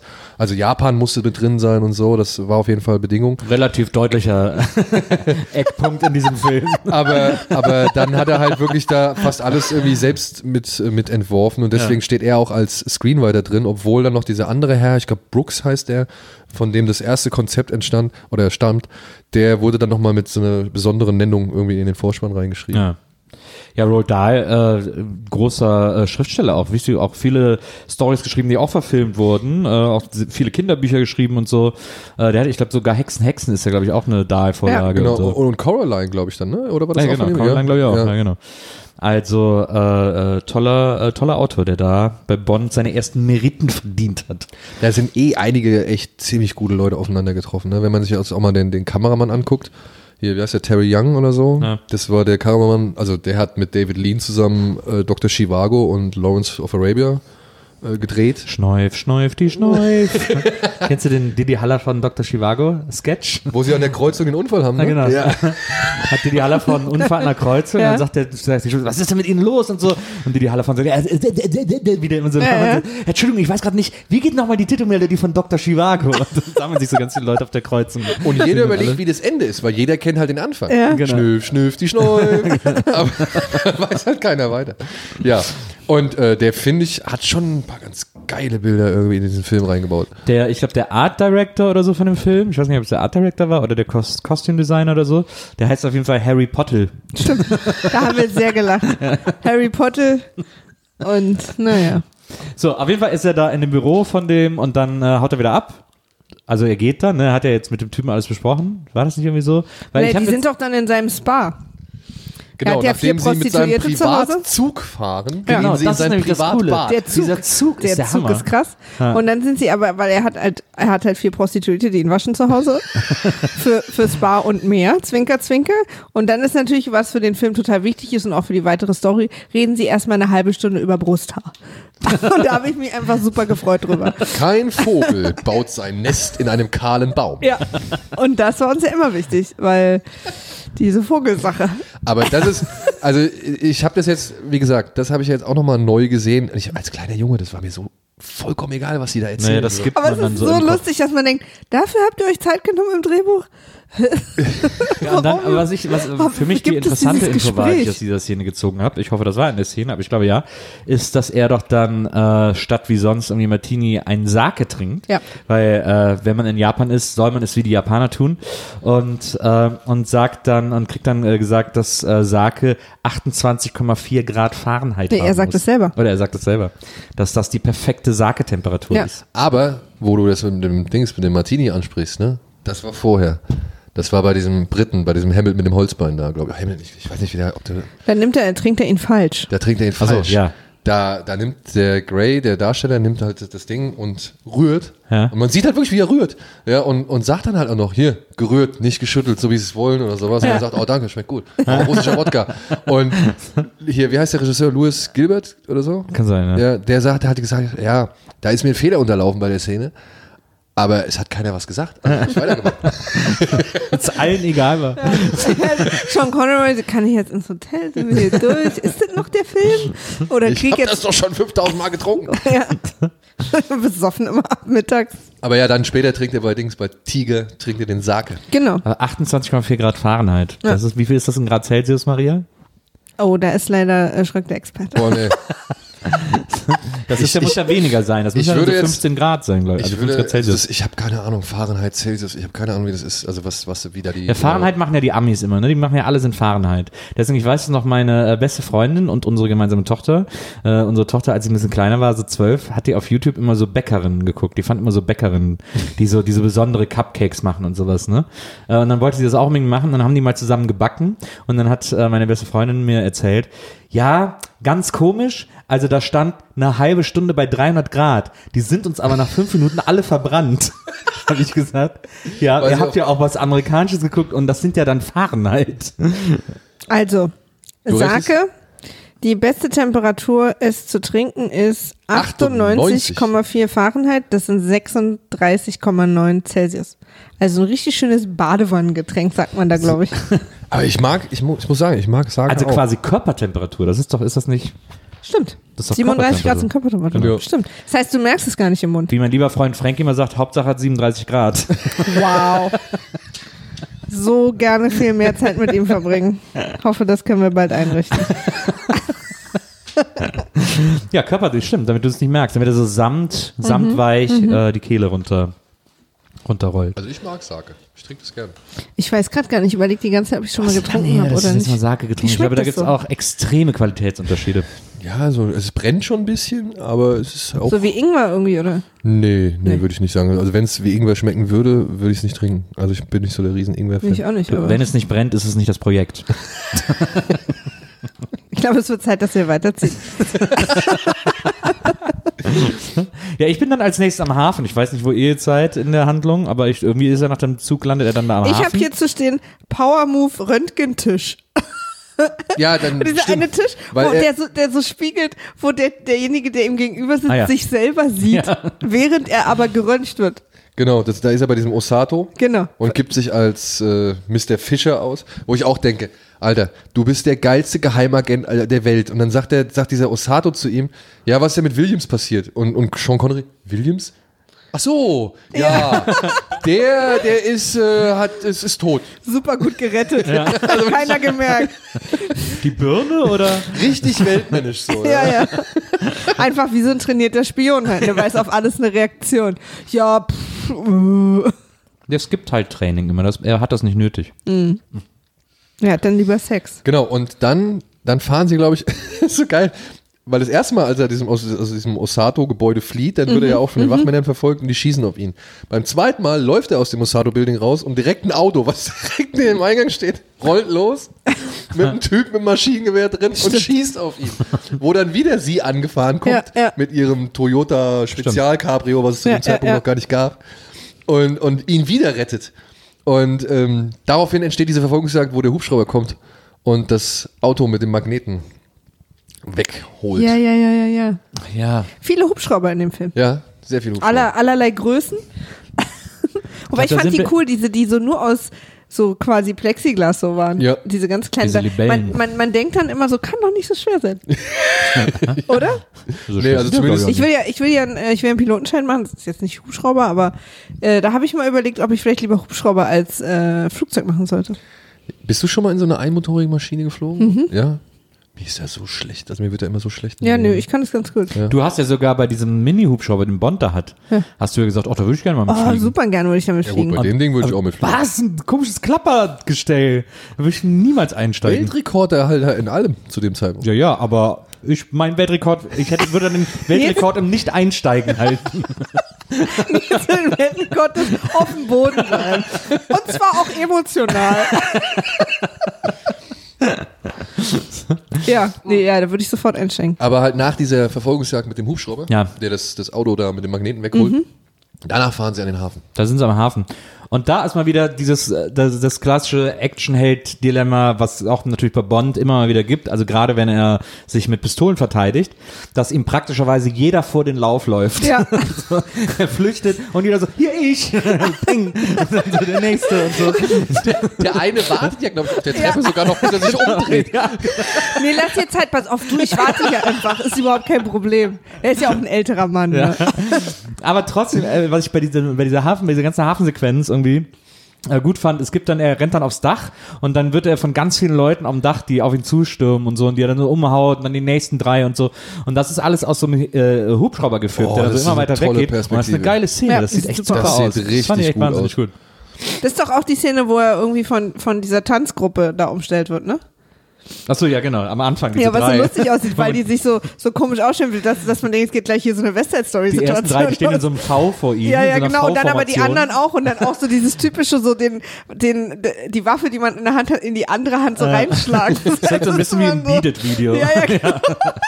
Oder- Oder West Side Story oder so. Ja, aber trotzdem, ich, äh, äh, sah total, ich mag, ich mag eh total, wie der Film aussieht, also wo das alles ist und wie die ganzen Settings Wie aussehen, gesagt, ich die, also die. Bilder finde ich Ja, absolut ja, großartig. ja. Auch gerade halt, auch. was Nils angesprochen hat, dieser, dieser Panoramashot, wo sie halt immer weiter aufziehen. Das fand Ja. ich ja so Genau. cool. Das Du siehst ja Hammer. erst nur, wie am Anfang irgendwie so ein bisschen das Dach hochkommt und dann ja läuft die Kamera, glaube ich, so von, von, ja, von rechts nach links und, und es wird immer weiter und dann Ja. kommen immer mehr Leute angerannt. Und das fand ich schön, dass die halt auch wirklich aus dieser Perspektive einfach mal eine Plansequenz durchziehen. Fand. Das hätte Total. denen da unten eigentlich echt scheißegal sein können, Ja. was sie da machen. Aber nee, sie machen es halt einfach so und das fand ich echt wirklich Das gut. fand ich auch, das war der Money Shot im Film. Das war auch sehr, sehr gut.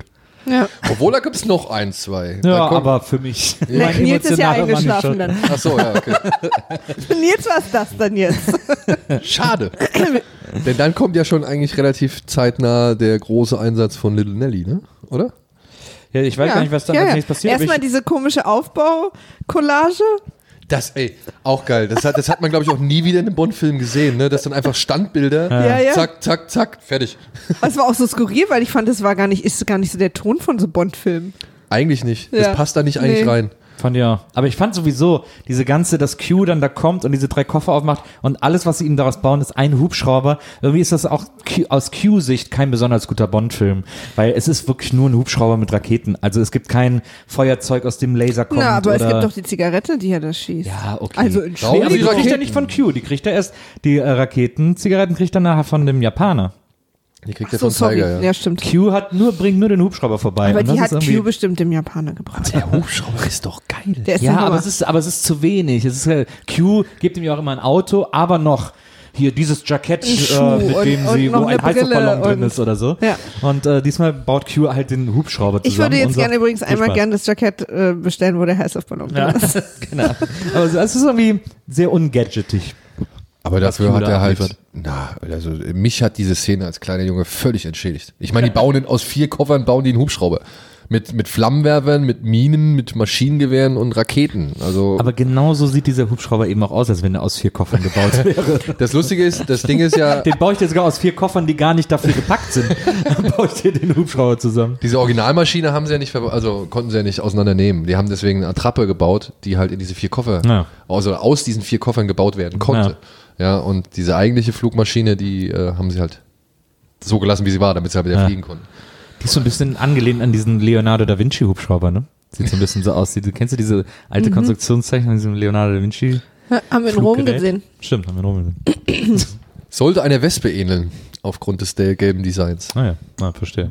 Und Wespen sind ja sehr beliebt. Gute Idee. Aber jetzt mal ehrlich, das war für mich das absolute Highlight in dem Film damals. Also Dass den- da, da, diese, dieser Flug? dieser ganze, ja, der Flug, also und dann halt der Hubschrauberkampf, das Ja. war für mich damals, boah, Ich fand's auch so, ich fand's auch sehr gut. Ich fand's auch toll, auch, auch wie das überhaupt so aussah. Also, dass einfach man so richtig das Gefühl hat, dass wir jetzt da in der Luft sind und da passieren jetzt Sachen. Es gibt ja auch, also neben den, sag ich mal, Studioaufnahmen, wo Connery, Connery zu sehen ist, wie er in diesem Ding hockt, im Cockpit Mhm. Ja. hockt und so und dann immer mal die Knöpfchen drückt und so. Aber da gibt's ja wirklich so ein paar richtig schöne Luftaufnahmen. Total. Da gibt's eine tolle Aufnahme, da sieht man, glaube ich, ganz links den kleinen und dann drei der anderen Hubschrauber von oben, wie sie halt so von links ich nach ich rechts liebe fliegen. auch, wie sie die großen äh, Hubschrauber einführen und zwar als Schatten. Als Schatten, ja. Ja, Auch so super voll gemacht. die gute Idee. Auch super Ja. gemacht. Vor allem, weil er ja die Möglichkeit hat, da runter zu gucken. Ja, so, ja. ja. Er hat ja einfach die Sicht, äh, des Bewegungs, äh, die Bewegungsfreiheit. Sind die ja alle, aber ich meine, die sind ja alle sehr. ja, das so eine Und dann halt die. Action fand ich damals sehr Ich fand's auch total gut. Richtig. Na, der Luftkampf ist auch gut. Ich habe mich gefragt, wieso TC nicht so einen Hubschrauber geflogen hat. STC, TC Bei Boy oder Magnum. was? Ja, bei Magnum. Ja, TC Boy. Weil der Samurai der Savanne fliegt mit einem kleinen Hubschrauber durch die Gegend. Nee, aber bei TC musste ja auch Personen befördern. Der hatte ja einen Tourismus. kannst, kann man nicht einen mitnehmen oder so? nee, da ist ja ein Platz für einen. Achso, Hast du das nicht gesehen? Der war doch quasi genau zu Ende, wo er zu Ende war, überall. Der Rotor war doch direkt, also der Motor war eigentlich direkt hinter ihm. Ja. Naja, dann, äh, dann hat sich das ja geklärt. Dann nicht. Diese Frage. Oh, und wie gern hätte ich diesen, diesen Hubschrauber irgendwie als Lego-Spielzeug oder sonst irgendwas gehabt. Stimmt. Also muss ich eh sagen, ne? Also äh, man lebt nur zweimal, hat mein Lego-Spiel auf Jahre beeinflusst und geprägt. Aber da kommen wir, glaube ich, später drauf zu sprechen. Auf Lego? Auf das Warum? ja, Hubschrauberkampf. Ja, er fliegt da über die, über die Vulkane und sagt, hier, ich sehe hier nur Vulkane und wird dann einfach sofort angegriffen. Ja. Was ja schon mal diese Gegend auch wahnsinnig unverdächtig genau. macht. Wo, ja, genau, wo er dann am Ende sagt, nee, ich habe nichts gesehen, da ist nichts. Und dann hat die, aber dass du angegriffen wurdest, war für dich kein Hinweis, dass vielleicht doch was da ist. Und dann, und dann äh, lernt er doch den Fuß kennen, oder? Kommt die dann nicht? Die rothaarige? Caridor. Diese rothaarige in dem Film die ganze Zeit. Ja. Die ist doch dann, die taucht doch jetzt auf. Nee, ja. die tauchte schon vorher auf. ja. Achso, ja, okay, aber jetzt ist sie irgendwie, ich habe sie irgendwie wieder Wir sind da. ja auch nicht immer, wir sagen ja auch, wir sind ja immer nicht ganz chronologisch. Wir sprechen ja die Sachen an, die quasi ich total wichtig sind. hier stehen, rothaarige, sehr schlechtes Augen-Make-up. Ah ja, okay, sehr gut. Hatte ich anscheinend deine Make-up-Kritik Ja. äh, vorbereitet.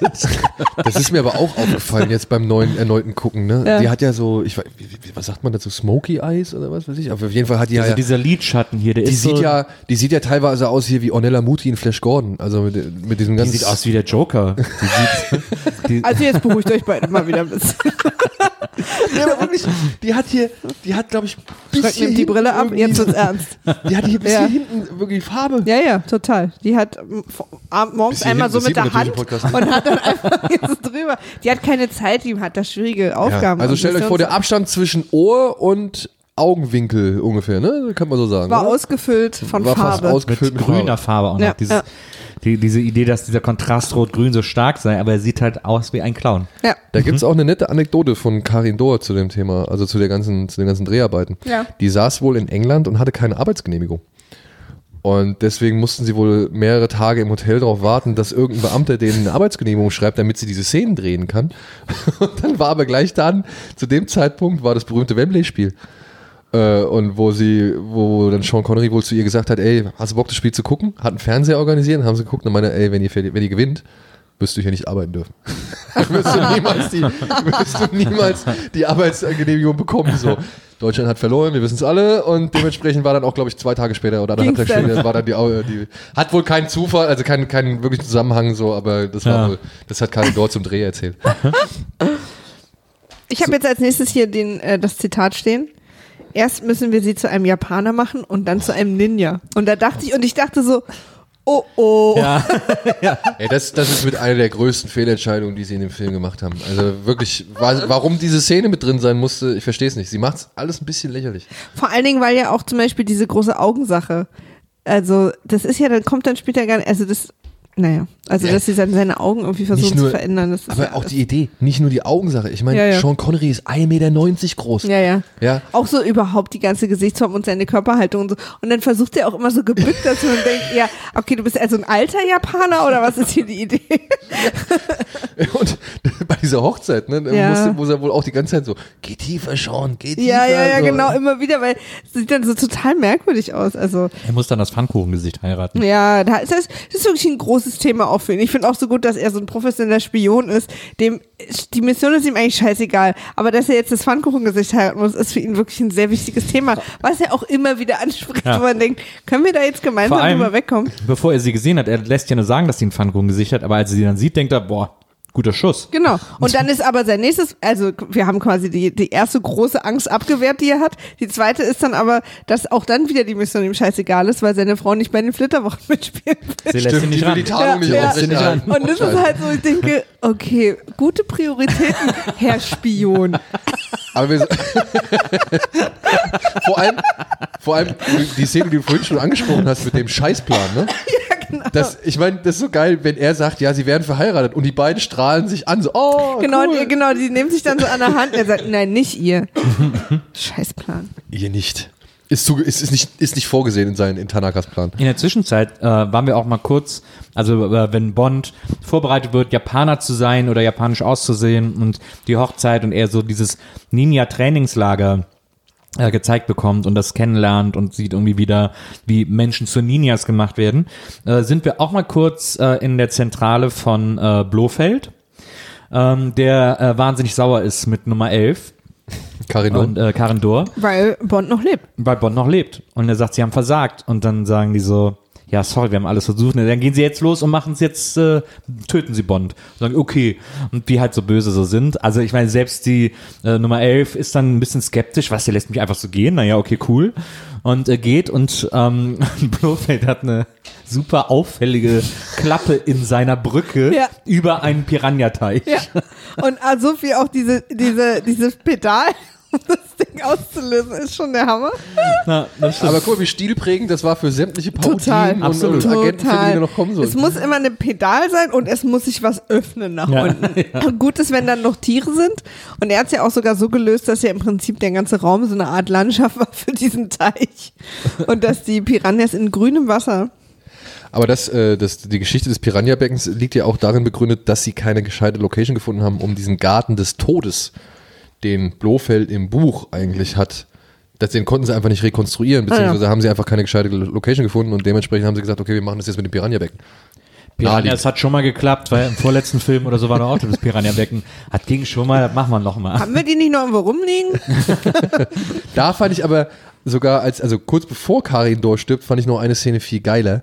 Da, ähm, da kommen sie doch, also da, da, da, da stehen sie Blofeld Rede und Antwort oder Nummer 1 Rede und Antwort und er sagt so, ja, was ist das? Eine Walter PPK. Und er kommt an, es gibt nur einen Mann, Ja. der eine Walter PPK benutzt. Und in dem Moment ist klar, James Bond. Und dann sagen, Ja. dann sagen der Japaner und Karin Dor, wie, James Bond, der ist doch tot. Ja. Alle Zeitungen haben davon berichtet. Wo ich mal denke, Super. was zur Hölle ist das für ein Geheimagent Alle oder für super ein Business, ja, ja, wenn der Tod von demjenigen gefeiert wird wie ein Popstar. So, Na, ja. Das, das ja, kann das doch nicht sein. Ja. Das stimmt. Und dann kommt, ja, dann kommt Frau Doris Rutschfahrt, die sie übrigens selbst absolviert hat, ne? Womit es dann auch so ein bisschen Probleme gab. Ja. Wegen der Stuntfrau. Ja, also sie hatte nicht verstanden, also sie wollte das selbst machen, weil sie vom deutschen Film das so gewohnt war. Ja.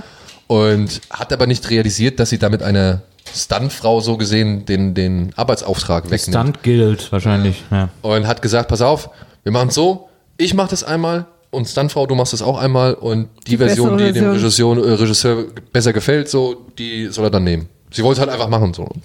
Fand ich nett. Boah, vielleicht warst du auch sehr heiß an dem Set und ich dachte, Alter.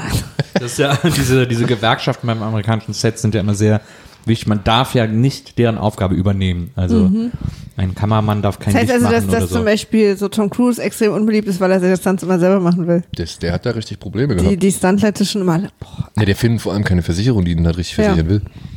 Weil sie halt immer wissen, was er halt macht. Und weil er auch nicht jünger wird. Da ist demnächst die Hüfte dran, Herr Cruise. Ja, ich weiß nicht. Aus 25.000 Metern Skifahren wäre vielleicht nicht so gut. Und dann so alles brechen auf dem Weg nach unten und trotzdem aber durchziehen, weil so ist er einfach. So ist er. Eine gute Arbeitsmoral. So ist er, der Tom. Also ich habe ich ganz, äh, ich sage es jetzt hier ganz offiziell, falls auch jemand mich mal engagieren will.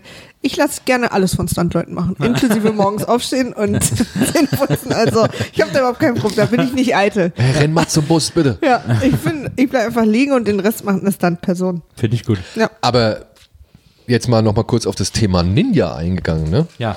Das war ja, ist ja wirklich der erste Film, der diese, diese, diese Kämpferfigur so gesehen fürs westliche Kino etabliert hat. Ich habe das mal irgendwann vor das einiger so? Zeit, äh, ich hatte mal so ein, so ein Ninja-Special mit, mit Gregor, unserem Kollegen zusammen. Da ging es um, ich glaube, Spiele. Ja, Spiele, die halt das Thema Ninja. Shinobi. Shinobi, genau, und so Last Ninja und so Sachen. Und da haben wir natürlich auch so ein bisschen über Ninja-Filme geredet. Und da im Zuge dessen hatte ich mal so ein bisschen Nachforschung angestellt. Und da ist wohl, sag niemals nie, echt wegweisend gewesen. Das waren die, war der erste, sag niemals nie, Entschuldigung, man lebt nur zweimal. Der erste Film, der fürs westliche Publikum überhaupt Ninjas einmal in Szene ja. gesetzt hat. Noch bevor diese, wie soll man sagen, in Anführungszeichen Karate-Filme erst zu Ja. uns gekommen sind. Ne? Ja. Ja, da sind ja auch diese, wie die so die Ninja-Sterne auf diese Holzfiguren werfen und so. Sehr prominent. Ja, überhaupt auch dieses Ganze so, ähm, ähm, wie die auch da so trainieren, so mit diesem da draußen und mit so Schwertern und so. Und dann nur mit den Pistolen wird irgendwie drinnen trainiert. Was Interessant, aber das fand ich aber auch interessant, dass, Sie wollen sich nicht erwischen lassen. Dass es da noch nicht dieses Ninja-Klischeebild gibt von dem Ninja mit der schwarzen Kapuze und dem Mundschutz und so, sondern da sehen die einfach aus wie so normale Kämpfer irgendwie. Mhm. Wie so, wenn, wenn man sich so vorstellt, wenn jemand sagt, ich habe einen schwarzen Gürtel. Genau. So beim Training. Und man muss auch sagen, die absolute Geheimbasis, ne, mit dem geheimen Trainingskommando Mhm. und keine Ahnung, aber mindestens zwei Attentäter, die äh, Bond da Ja. versuchen ans Leder Ja. zu. Ja, das habe ich auch gedacht. Also das ist so, der, es war so racist, dass die, dass die Japaner selber sagen, ja, habe ich nicht erkannt. Ja. und untereinander sind die Ja. auch. Ja, der sieht halt aus wie die anderen. Versuchen sie es noch so auf die Klamotten zu schieben. Aber Leute, ich, ich sag euch, wenn Nils und ich gleich anhaben würden, das würde man trotzdem erkennen. Obwohl ich diesen Attentatsversuch mit dem, mit dem Faden und dem Gift, was er da Den rum- fand ich sehr gut. Den Den fand fand ich ich auch auch beide sehr gut. Fand ich richtig Den fand gut. ich auch super. Fand Das ich stimmt. richtig gut. Eine schöne, Bei Bond schöne und seine Frau schläft und dann kommt einer, der von oben so einen Faden runterlässt Mhm. und an dem Faden lässt er so Gift runterperlen, dass ihr dann in den Mund äh, Ja, eigentlich ja ihm, aber sie rollt Naja. sich extrem, wie man sie Zufälligerweise auch, sie in legt sich den dann auch so Faden. hin, wie man sie im Schlaf hinlegt. Aber gute Idee für so einen Und ich fand es auch total gut. Ich habe übrigens gemerkt, ich habe jetzt nur noch äh, zwei Notizen, die ganz am Ende des Films passieren, weil ich glaube, da kam unser Essen. Was Ja. gab's? Chinesisch, Japanisch? Wir, wir haben äh, thailändisch. Vietnamesisch? Ja. Ah, vietnamesisch bestellt. Und äh, deswegen, also ich meine, ich ich krieg schon noch aus dem Kopf hin, weil wir es ja auch gestern Abend gesehen haben. Aber mir fällt es gerade auf, dass ich nur noch das Kommentar Katzenpanik und warum gibt es diesen Explosionsknopf habe. Den, den vom Blofeld am Ende? Ja. Ja. Ich habe noch Saugnapfbond als nächstes hier stehen. Und dann noch Untergrundbahn, Ein-Knopf-Bedienung. Aber das Wort Bedienung ist schon so krakelig geschrieben, da muss ich kurz vorm Einschlafen gewesen sein. Also ich fand es übrigens geil. Im Prinzip war ja, also jetzt kommen wir ja mal zu der, zu der Basis da von Blofeld. Ja, also was, was, er ist auf der Insel, er hat eingeheiratet, die Tarnung ist quasi, Genau. hat funktioniert, ja. Er, Und im er- Prinzip ist auch, sie finden das, während sie im Hopserlauf über die Wiesen da und zwischendurch er versucht, diese Flitterwochen-Sachen nochmal durchzudiskutieren. Ja, be- beziehungsweise sie knutschen ja rum Genau, genau. Berg. Ne? Also sie rennen dann, also sie schwimmen erst in eine Höhle, dann merken sie das Gas, dann klettern sie in den Weiß Vulkan Bond hoch. eigentlich, dass er Spion ist? Oder denkt er die ganze Zeit, er soll nur irgendwelche Frauen und zufällig findet er dann immer Sachen? Also seine, als seine Prio wirkt es ja aber nicht. Genau, Ah, ja. und wir erfahren sozusagen, dass er den, das äh, Hauptquartier von Blofeld nie von oben gesehen hat, weil weil äh, äh, quasi die, die, die Decke der, der Zentrale sieht aus wie ein See von oben. Wie Der so weg, genau, der so weggeschoben werden kann. Was wohl ein Riesen, beziehungsweise, ja, jetzt kann man es ja sagen, ne? diese ganze Vulkanbasis ist ja wohl eines der größten Sets bis dato gewesen Ja. in den Pinewood Studios, die auch wirklich richtig teuer war, aber man muss es einfach sagen, ne? auch wenn das jetzt für heutige Verständnisse und Sehgewohnheiten total behämmert aussieht. Nee, ich fand's super, ehrlich gesagt, Ich weil man, auch. weil ich finde, man sieht ja heute oft, wenn quasi die drei Kästen im Vordergrund stehen da und der Rest ist Genau. quasi. CGI, Ja, ja. genau. Genau. Das, und das, das, das, das, das müsste man eigentlich so eins zu eins könnte man da irgendwie das als Freizeitpark Ja, Äh, auch mit diesen Dingern, mit denen man da rumfahren kann und so. Ich dachte echt sofort, boah, ich würde da so gern Freizeitparkmäßig. Ich meine, in der Mitte eine Rakete, draußen kannst du mit so Bahn rumfahren, ist doch fertig. Dann irgendwo noch Hotdogs und ein Eis und also ich Ja, zahle und da Eintritt. Aufzug, ne? Du Ja. kannst Aufzug fahren Vielleicht so. kriegst du dann noch so eine Dinger, dass du an die Wände hochploppen kannst. Holst nochmal eine Rakete aus, der, also diese Kapsel aus der Rakete raus. ja. So. Also ich bin, Hammer. ich würde da, also ich sag mal 10 bis 15 Dollar würde ich zahlen. Ja, nee, aber dieses Set, ne, also das, das ist wirklich so, das, das hat dann irgendwann mein Verständnis von Bond einfach ausgemacht. Du Mhm. Total. hast eine fette Endbasis, ja, Ja. irgendwo ein U-Boot-Hafen, eine Raumbasis oder weiß ich nicht, ein, ein Transportlager oder sonst was, aber so eine fette Was Basis. so riesig ist, das ja. war für mich einfach Und im wo Begriff wahnsinnig Bond. viele Minions rumlaufen. Genau.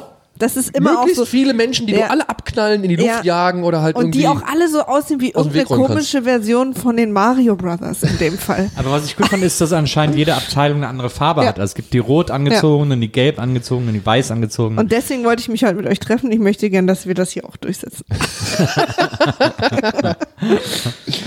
Ja, nee, also diese Basis, ich habe das noch und nöcher versucht Ich mit Lego so- nachzubauen. Ja? ja, also immer wenn ich irgendwie versucht habe, Lego zu spielen oder beziehungsweise wenn ich irgendwie angefangen habe, mit Lego irgendwas zu bauen, es lief daraus hinaus, dass es irgendwo. Bond-Lego ist aber gar keine Sache, ne? Es gibt nichts von Bond. Nee, ne? es gibt äh, ein Auto von ihm jetzt so als neueres Lego-Set. Ja, okay. Ähm, aber das aber- damals. Alter, das wäre doch eigentlich auch eine Damals gab es eh kein Lizenz-Lego. ja, es Nee. gab damals überhaupt kein Lizenz-Lego. Es gab. Space, es gab City und das Genau. war's so, ja. Und Jetzt äh, gibt's ja eigentlich auch nur äh, Star Wars und Ninjago. Aber es gibt auch noch Nexo Harry Knights. Potter. Es gibt Ja, aber so, Potter. das sind immer die beiden großen und dabei gibt's doch viel mehr eigentlich, was man mittlerweile als so Riesendinger. Ah, Wenn du so in, in Lego-Story, finde ich, es gibt immer so Einzelsachen, es gibt ja auch das Ghostbusters-Haus und so, aber Mhm. so als richtige, dass du wirklich so super viele Sachen davon kaufst, finde ich, sind es immer nur die beiden. Nexo Knights. Nexo Knights? Ja. Okay, und ich. Friends und Elves. Ich habe zwei Kinder. Ah, ja. äh, Ich krieg's momentan halt Ja, wirklich. zumindest bei dem, in diesem Spielzeugladen, der da bei uns im Center ist. Da ist immer eine Wand Ninjago und die andere ist Star Wars und dazwischen gibt's so Einzelsachen noch. Aber das sind wirklich auch die zwei größten, gebe ich dir. Ja. Aber okay, jetzt wollte ich mal wissen, Bond gab's, war also keine Sache. Ne. Ja, aber diese Basen, das Es gab, war. aber, es gab aber Bond-Matchbox-Autos. ja, ich hatte- ich ich hatte, ich hatte ich hatte diese Ente aus, aus Ah, in tödlicher Mission zum Ich Beispiel. hatte diesen weißen äh, aus diesem Roger Moore, der hinten diese, der Der diese Lotus? Spoiler hat. Genau. Der Lotus, oh, der war ja. auch gut. Der war auch gut. Ich hatte den, äh, der durchsichtig war, den später Pierce Brosnan gefahren ist. Habe ich immer nicht gefunden. Ein Tiefpunkt. Also den, diesen Gag hättest du mir so übel genommen. Ich hätte drei Tage nichts zu essen gekriegt und hätte auf der Couch schlafen. müssen. Ich sammle halt und dann kommt alle halbe Jahre so ein mega Downer, möchte ich es mal nennen von mir. Und äh, ihr wart alle dabei. Ich fand jetzt nicht so schlecht. er passt. Ja, er Er passt. pa passt auf jeden Fall zu Bond. Ähm, ja. Ja. also wir sind in dieser, er, er schleicht, er merkt dann so, "Hö, der See ist ja aus Metall. Das, das habe ich auch noch mitbekommen. Mhm. Und wie er irgendwo so, hat er offensichtlich doch, doch. im Schlüpfer von seiner Freundin so einen kompletten Anzug versteckt mit so, Vor allem, man sieht wirklich die ganze Zeit, wie er nur dieses Hemd anhat Ja. und dann dieses Halstuch und da ist nichts drunter. Nee. Plötzlich zieht er das Hemd aus und er hat diesen Anzug. hat diesen, diesen hautengen Froschmann-Anzug, Ja, mit dem man sich irgendwie an der Wand lang ploppen kann. Dachte ich auch, wo hat er den denn versteckt? Was ist wo genau? Die Saugnäpfe sehen auch so geil aus. Die sehen eigentlich aus wie so, wie halt diese, diese Klo-Dinger, diese Rohrreiniger. Stimmt. Ja. Obwohl der Stuntman, Pümpel. der das Ja. gemacht hat, Rob irgendwas heißt der, der hat halt wirklich, äh, die haben da sich wirklich akribisch drauf vorbereitet. Also die haben halt wirklich versucht, das so authentisch wie Ja. möglich irgendwie rüberzukriegen, dass ich er hab- da ich hab natürlich Saugnäpfen an der Wand klebt. Ja, dass er immer so auch, dass er so, dass es so schwer abgeht Ja. und so, ne? Ich hatte es direkt verglichen im Kopf mit dieser geilen äh, Saugnapf-Szene aus Mit Tom Cruise. Ja, da, Die er wo, sicher da, auch wo, selber wo der gemacht hat. Sandsturm kommt Mhm. äh, und er da am Bursch all Dings hängt und da irgendwie Ja, aber guck mal. 30, 40 Jahre später und und schon ist so viel besser gemacht. Keine Zeit vergangen. es ist immer noch dieselbe Idee. Nur, dass es diesmal keinen Sandmann machen durfte. Naja, und dann äh, jetzt müsst ihr, weil ich bin jetzt, äh, ich habe jetzt geschlafen. Na, jetzt kommt dann der große Reveal. Ne? Da Ja. wird dann Ernst Was wir auch- Stavro Genau, jetzt, jetzt Blofeld. es wird ja auch dann, also erstens zeigt er sich und außerdem wird jetzt zum dritten Mal, wir haben ja das zweite Mal auch gar nicht gesprochen, es wird zum dritten Mal so eine Rakete hochgeschickt. Stimmt. Stimmt, das habe ich auch noch mitbekommen. Ja. Jetzt wieder von den Amis. Das zweite Mal war ja eine USR-Rakete, deswegen wussten sie, okay, da ist irgendwie, ist keiner von uns beiden und jetzt haben sie wieder eine Ami-Rakete geholt. Also falls man sich jetzt aufgrund dieses äh, Podcasts den Film nochmal anschauen möchte, bitte darauf achten, wenn die Russen ihre, Amer äh, ihre Rakete hochschicken, haben sie einen Schnittfehler gemacht, da schicken sie eine amerikanische, zeigen sie eine amerikanische Rakete. Also einer Später sieht man dann geschlafen. dieses CCCP. Ja, genau. Also es ist jetzt zum dritten Mal und, und irgendwie sitzen äh, alle alle Anführer der der großen Weltmächte in so einem in so einem. Es sieht, ich finde, es sieht aus wie so eine Loge auf so einer Rennbahn. Das stimmt. Ja, Ja. das sieht Stimmt. eigentlich aus wie hier bei, bei Goldfinger fast sogar. Die, da haben sie auch mal, glaube ich, sitzen sie in so einer Loge bei irgendeinem... Mhm. Aber ich finde diese Idee halt schon, als würden die nicht alle bei sich sitzen und warten, sondern dass sie sich treffen in dieser Glasloge und noch ein bisschen Catering kriegen und ein Schnäpperkind und einfach warten, ob sie jetzt gleich Krieg miteinander anfangen oder nicht. Und dann aber auch übrigens in dem Moment, wo die explodiert, weil, ne, dann wird ja der Knopf gedrückt und so. Dann steht die auch sofort aus, aha, Gefahr abgewandt. Und alle, okay, dann gehen wir nach Hause. Und wo ich sagte, ja, aber ihr wollt jetzt schon vielleicht nochmal rausfinden, was eigentlich los war, oder warum ist jetzt Feierabend? Ach, Das die fand Engländer haben das schon geregelt. Komm, ja, das fand ich so Feierabend. lustig, dieses Moment. Tja, die Gefahr ist abgewandt und alle stehen sofort auf Das ist ja wirklich, ein, also da muss man auch mal sagen, ne, es ist ja auch ein paar Jährchen alt. Äh, das ist, der Film äh, stammt aus einer Zeit, die wirklich noch ganz extrem prä-Brexit ist. Also wo man wirklich den, den Engländern auch noch zugetraut hat, vernünftige Entscheidungen politische zu treffen und, äh, und irgendwie da äh, zu vermitteln sogar. Das wird man heute, glaube ich, denen nicht mehr so überlassen. Ja. Aber ich fand es auch sowieso lustig, wie die da quasi immer alle in einem Raum sitzen und so miteinander so stänkern. Ja, das war von euch, das war überhaupt nicht von uns. also ich glaube den Russen. Ich glaube ich glaub den, ich glaub den Engländern auch nicht. Also das hat das in Japan, das hat auch keiner irgendwie bewiesen. Und Der Russe sah mir ganz cool aus, fand ich. Ich mag ja Russisch Dieser so. Ich bärtige- finde Russisch klingt so toll. ich muss auch sagen, dieses, dieses, dieser Countdown, den sie bei dem russischen Raketenstart haben, den habe ich versucht immer nachzuzählen. weil äh, ich fand das halt auch interessant von der Sprache her. Aber im Prinzip geht es ja darum, dass sozusagen die, äh, dass Bond es schafft, die letzte Rakete, die letzte Schnapperrakete aufzuhalten, dann, weil nämlich sonst Krieg zwischen Russland oder der UdSSR und Amerika, Amerika, ausbricht, weil die ja. Amerikaner sagen, wir würden das als Kriegsakt verstehen und so weiter. Und dann kommt da auch immer so eine, also das habe ich sogar als kleiner Junge damals nicht verstanden, weil mir war schon klar, okay, die sind im Weltraum. Mhm. Aber die Amerikaner sagen dann ja, hey, Gegenmaßnahmen einleiten und so und hier Ja, zum äh, Angriff blasen. Und du siehst die ganze Zeit diese B-52-Bombe auf diesen Monitoren starten oder durch Mhm. die Luft fliegen und ich mir immer nur gedacht habe, ja und jetzt? also was wollt, ihr Schießen denn, nach oben. Ja, was wollt ihr denn jetzt bitte schön machen Ja, mit dem ja, ja. Flugzeug? Ihr kommt doch gar nicht da hoch. So, ja, das habe ich, bis heute verstehe ich es nicht. ich finde auch so lustig, dass sie irgendwie Ah, nee. so, so gefühlt alle drei Tage so ein Ding da hochschicken. Ich glaube, sie wollten es abfangen, wenn es wieder runterkommt. Irgendwie Ah, ja. Das- Ah, ja. Aber Ja, ja. äh, das, selbst das ergibt nicht wirklich Sinn, weil dann Nee. würden sie ihre eigenen Leute abballern. Dann müssten sie vor allem wissen, wo es ist. Also Ja. damit geht's ja schon mal los. ja, ja, ja, genau, sie wussten ja auch immer nie, wo es. Ja, weil äh, das ist so lustig, weil für Blofeld wirkt das so, als wäre es so super easy, mal eben eine Rakete hochzuschicken. Komm, lass mal wieder unten landen und Ja, ja, so ein bisschen auch, ach so, es geht wieder los. Ja, Na ja, ja. seid ihr soweit? Natürlich. Die Amis verlegen ihren Start vor. Pff, kein Problem. Ja. Haltet mein Bier. Ja, und er sitzt da und krault seine Katze. Und wir sehen ihn ja. Und der ist ja dann auch, glaube ich, in jedem Bond-Film immer jemand, ein anderer Schauspieler ab da an. Ja, genau. Es war sogar am Anfang der Dreharbeiten ein anderer Darsteller. Ja, der stimmt, so wurde dann ja ne? ausgetauscht, weil er irgendwie auch mit dem Englisch nicht ganz gut Oder zurechtkam. man hat festgestellt, dass er eine Katzenhaarallergie hat. Die eine Sache, die er als Blofeld-Darsteller nicht haben durfte. Ah, scheiße. Aber Nee, geht schon. Deswegen haben sie ihm am Anfang auch nicht so sein Gesicht gezeigt, weil so eine super rot entzündete, tränige wir geil, auch, wo die Narbe herkommt. Ja, Wenn es so eine Blofeld-Einstellung gäbe, wo der, so, wo der die Katze streicht und auf dem, auf dem Shirt nur so Rotzspuren hat. und hier so Ausschlag. Also hätte für mich, auf mich schon einen sehr gruseligen Eindruck gemacht. Das stimmt. Aber Donald Pleasance soll wohl ein sehr professioneller Darsteller gewesen sein, der sich nie beschwert hat. Also auch aufgrund dieser Narbe, die sie ihm da ins Gesicht gezaubert haben. Ja. Die war wohl äh, relativ neu von der Technik her und hat dafür gesorgt, dass sie Also dann, echt. Ja. Die so reingeschnitten. also sie haben wohl sein Auge so ein bisschen abgeklebt und das hat wohl dafür gesorgt, dass es dann öfter mal eingerissen ist, also beziehungsweise die Haut da oben. Und er muss es aber wohl stoisch über sich Na, er hat ja auch Stoisch über sich getragen lassen. Ich weiß nicht, ob ihr darauf geachtet habt, aber ich habe darauf geachtet, weil ich es vorher gelesen habe, dass als dann so Bambule war in der Zentrale, ist die Katze halt ausgeflippt. Und es gibt am Ende ein paar Szenen, wo man sieht, dass er die so mit weißen Knöcheln hat, total festhält und sie ihm hier die ganze Zeit in den Arm geht, weil sie einfach weg will. Wo wir jetzt bei der Katze sind. Ja. Dieser Film hat die Karriere dieser Katze ruiniert. Inwiefern? Diese Katze war tatsächlich eine sehr oft gebuchte Film- und Werbekatze. Es gibt eine Teppichwerbung, die wohl ganz legendär war aufgrund dieser Ja. Katze. Und diese Szene, wenn, ja, kurz vor Ende, wenn Blofeld dann halt Bond und Tanaka, nee, nicht Tanaka, den, den Osata oder wie er heißt, äh, zur Rede stellen, dann richtet er erst so den Revolver auf, auf Bond und dann sagt Genau. er so, das ist das, was wir mit Verrätern machen oder mit Versagern machen oder so, und Ja, dann schießt er den genau. Japaner.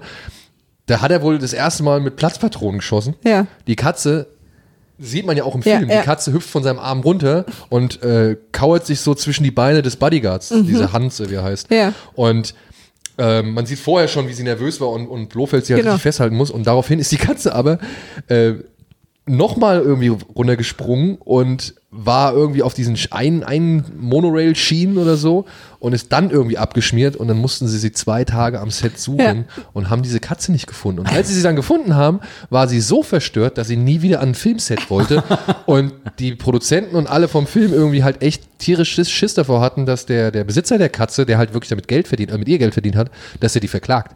Ja, weil er halt wirklich, Dass er es merkt. weil die halt wirklich nicht mehr irgendwie an Filmset wollte. Ja. So. Naja, Trauma, Katzentrauma. aber Na, im Prinzip ist ja auch am Ende gehobelt wird, ne? die, die letzte halbe Stunde passieren ja jetzt auch keine, also wirklich neuen Sachen mehr, nur dass eben verschiedene äh, Phasen der Angriffswelle sozusagen in diesem, in dieser Zentrale passieren, weil dann kommen ja auch von oben runter noch eben die, äh, die ganzen Tiger-Jungs äh, und helfen so ein bisschen eher befreit wiederum die, die Crews aus den alten Raketen, äh, die sie da, äh, äh, die ja dann in irgendwelchen Räumen da findet, in irgendwelchen Gefängniszellen. Und äh, so nach und nach arbeitet er und schießt sich dann bis zur Zentrale vor und äh, drückt dann wirklich sehr kurz vorher, wie es immer ist bei Film, äh, den Knopf und die, die Schnappermaschine explodiert und, äh, und die, die andere Rakete bleibt äh, unberührt. Und sofort stehen in der Zentrale alle auf und gehen nach Hause ein Bier trinken. Und die Welt ist wieder ein Stück sicherer geworden. Und die Welt ist ein Stück sicher geworden und äh, Bond hat natürlich äh, denkt, dass er am Ende für immer Flitterwochensex hat und wird dann aber doch direkt vom U-Boot und Moneypenny gefunden. Da müsst ihr mal drauf achten, wenn dieses U-Boot hochkommt, das ist rückwärts abgespielt. Ach echt? Sie haben versucht, dieses, äh, das, das, also mit dem U-Boot halt dieses Ja. Schlauchboot hochzudrücken, aber egal was sie gemacht haben, das U-Boot ist halt immer wieder runtergerutscht. Das Schlauchboot. Äh, Ja. Schlauchboot, Schlauchboot. Ja. Und Aber dann ist es eigentlich ganz schlau, das dann andersrum zu machen. ja, und irgendwann haben sie halt gesagt, wisst ihr was, scheiß drauf, wir kleben das jetzt halt auf dem U-Boot fest und haben halt das Okay, Ganze das- rückwärts abgespielt, wenn es halt untergeht. So. Ist mir nicht aufgefallen, aber schlaue Idee. Ich habe nämlich schon kurz überlegt, ach krass, gut, wie sie das gemacht haben. Da mussten die wahrscheinlich echt mit so Gewichten, aber Das ging wohl nicht. Ich weiß gar nicht genau, was ich in der Zeit geträumt habe, aber äh, war auf jeden Fall äh, schön.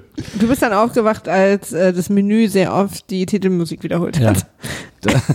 Habt ihr den auf DVD oder auf, auf Ja, wir haben uns so eine Box geholt, so DVD, glaube ich. Ja. Ja, DVD. Bis, bis zum letzten, bis Spectre geht, glaube Ja. ich. Ja. Oh, gra- eine DVD-Box bis Spectre. Mhm. 24. Stark. Ich glaube, wir haben die als DVD-Box geholt, weil wir ab und zu dann doch mal im Zug irgendwie im Laptop gucken und da haben wir nur einen DVD-Player und keinen Blu-ray-Player. Ja, aber ich habe die halt auch nur noch auf DVD. Also mein, mein, mein Schwiegervater hat die äh, Komplettbox, aber nicht bis Spectre, sondern irgendwie das ist schon eine echt eine alte Edition. Aber damals, da machen sie noch voll Werbung mit so von denen, ja, ja, erstmals neu abgetastet, jetzt auf DVD. Noch Ist aber auch besserer immer noch Sound, drauf, die Spots auf den DVDs. Noch sind. besserer Sound. Ist drauf, noch besseres ist, äh, ja, ja, ist auch drauf. geil. Und dann siehst du es so und denkst du so, ja, Freunde, okay. Und vor allen Dingen dann auch machen sie das ja auch so im Bond-Style, dass dann da so eine Frau Genau. immer langläuft Ja, und so. Ja, stimmt. Und dann Ja. auch äh, so, so, eine, so, ein, so eine riesengroße Pistole, in deren Lauf dann irgendwie eine, Genau. ja, ich glaube, vermutlich nackte Frau steht, aber das haben sie nicht so ganz angedeutet. Also ich muss sagen, ich fand den ein bisschen äh, lame. Nicht nur, weil ich müde war und geschlafen habe, ähm, aber ich finde, der, äh, was der nicht, ich finde, der, dem fehlen so ein bisschen so die äh, Bond-Bestandteile. Also wie gesagt, ich finde zum Beispiel die Q-Performance äh, total lahm in dem Film, weil da irgendwie nicht so viel passiert. Ich finde auch, die sind ja eigentlich die ganze Zeit nur in Japan. Normalerweise ist Bond ja immer in drei, vier Kontinenten unterwegs oder so. Oder so wie ich Bond immer wahrnehme. Und hier sind sie halt im All und nur in Japan. Und die ganze Zeit schleichen die um diesen Vulkansee rum und man denkt so, mein Gott, hättet ihr ja schon hundertmal finden müssen irgendwie. Und das äh, finde ich irgendwie alles so, weiß ich nicht, ich fand das, äh, der wirkte auf mich, wirkte äh, sehr gestreckt an vielen Stellen, sodass da wirklich so Zeit geschu geschunden wurde, damit man irgendwie auf eine, auf eine spannende Laufzeit kommt. Also deswegen finde ich, ich mag ja Bond total gerne und ich gibt so einfach Sachen, die ich auch in diesem Film total mag und ich finde, das, die hatte der Film alle nicht so sehr. Das, ich meine, du hast jetzt einen nostalgischen äh, Bezug dazu. Ja, also natürlich habe ich einen nostalgischen Bezug dazu, aber ich muss auch sagen, dass ich gebe dir schon in gewissen Phasen recht, weil, weil da sind wirklich Szenen oder irgendwie so Momente dabei, wo man denkt, brauchst du jetzt wirklich nicht. Na. Also die fühlen sich halt wirklich dann etwas zu lang an, als eigentlich sein müssten. Ich muss auch sagen, ich, der Sexismus jetzt, äh, der hat mich jetzt schon teilweise echt ein bisschen, also es wirkte alles schon ein bisschen befremdlich, Ja. weil dieser, dieser, wenn er da hockt, so in Japan kommen die Frauen immer zuerst so und er sagt, ja, hier werde ich mich mal zur Ruhe setzen. Ne? Ich habe auch, ich hab auch hier stehen äh, Strongest Sexismus Game. Na. In dem mal wieder. Und, und, und teilweise, also ich finde auch noch stärker als in, in denen davor, die auch schon scharf waren. Und es gibt aber auch, es gibt aber auch, also das Ding ist ja, der Film wurde ja teilweise, der wurde ja halt von der Frau geschnitten. Ja, und äh, da wurde auch gesagt, die hat schon eigentlich versucht, das ein bisschen zu entschärfen. Ja. Wo ich mir denke, ja. Wie sie, auch alles, wie wie sie auch alles immer in Unterwäsche machen müssen, als wären die alle Ja. in so einem Drogenlabor, Ja, wo sie nichts rausschmuggeln dürfen. Wo sie ihn noch, wo sie ihn auch japanisch äh, Äh, die Augen ummodeln machen, ja, Und genau. die Frauen alle in Unterwäsche sind. Ja. Oder auch, oder jetzt mal ehrlich, sie, sie, Wegen der Hygiene. sie fährt mit ihm zusammen mit dem Boot raus. Ja, hat diesen Bikini an. Sie gehen schwimmen. Sie hat diesen Bikini an. Ja. Sie kommen raus. Sie klettern auf den Vulkan. Sie hat den Bikini. Ja, ja, ist ich aber auch denke, wieder full gebt ihr doch wenigstens so. mal Schuhe und ein T-Shirt, Leute. Na. Also, Ja, also wirklich Absolut. nichts, nichts Warmes. Die muss sich da den Arsch abgefroren haben, Ja. weil irgendwie das Wetter auch nicht so wirklich äh, sonnig Ja. aussieht. Na, so, ja. stimmt, Wo ich mir halt denke, ey, gebt der Frau doch wenigstens ein bisschen Kleidung. Ja, Ja. ich meine, heutzutage, ja, du guckst dir an und natürlich musst du es heutzutage mit anderen Augen betrachten oder betrachtest es halt mit anderen ja. Augen. Aber äh, ich finde schon auch okay, dass das auffällt so.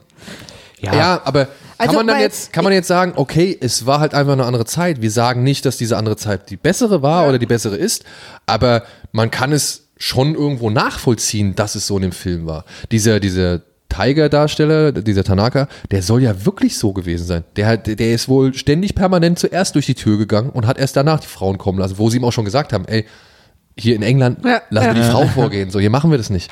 Und er hat gemeint, tut mir leid, das kann ich nicht. Ja. Das ist einfach meine Kultur, das ist verwurzelt in mir. Ich, ich, ich krieg das nicht über die Reihe. Ich Also, kann niemanden zuerst durch eine Tür gehen Nee, das lassen. ist, das ist mir wirklich also vor allem nicht physisch, die, vor allem nicht, nicht Frau. möglich. Ja, vor allem nicht eine Frau. Und das finde ich Aber halt es schon ist krass. physisch nicht möglich für ihn. Sein, sein Körper ist gar nicht so gebaut, dass er das machen kann.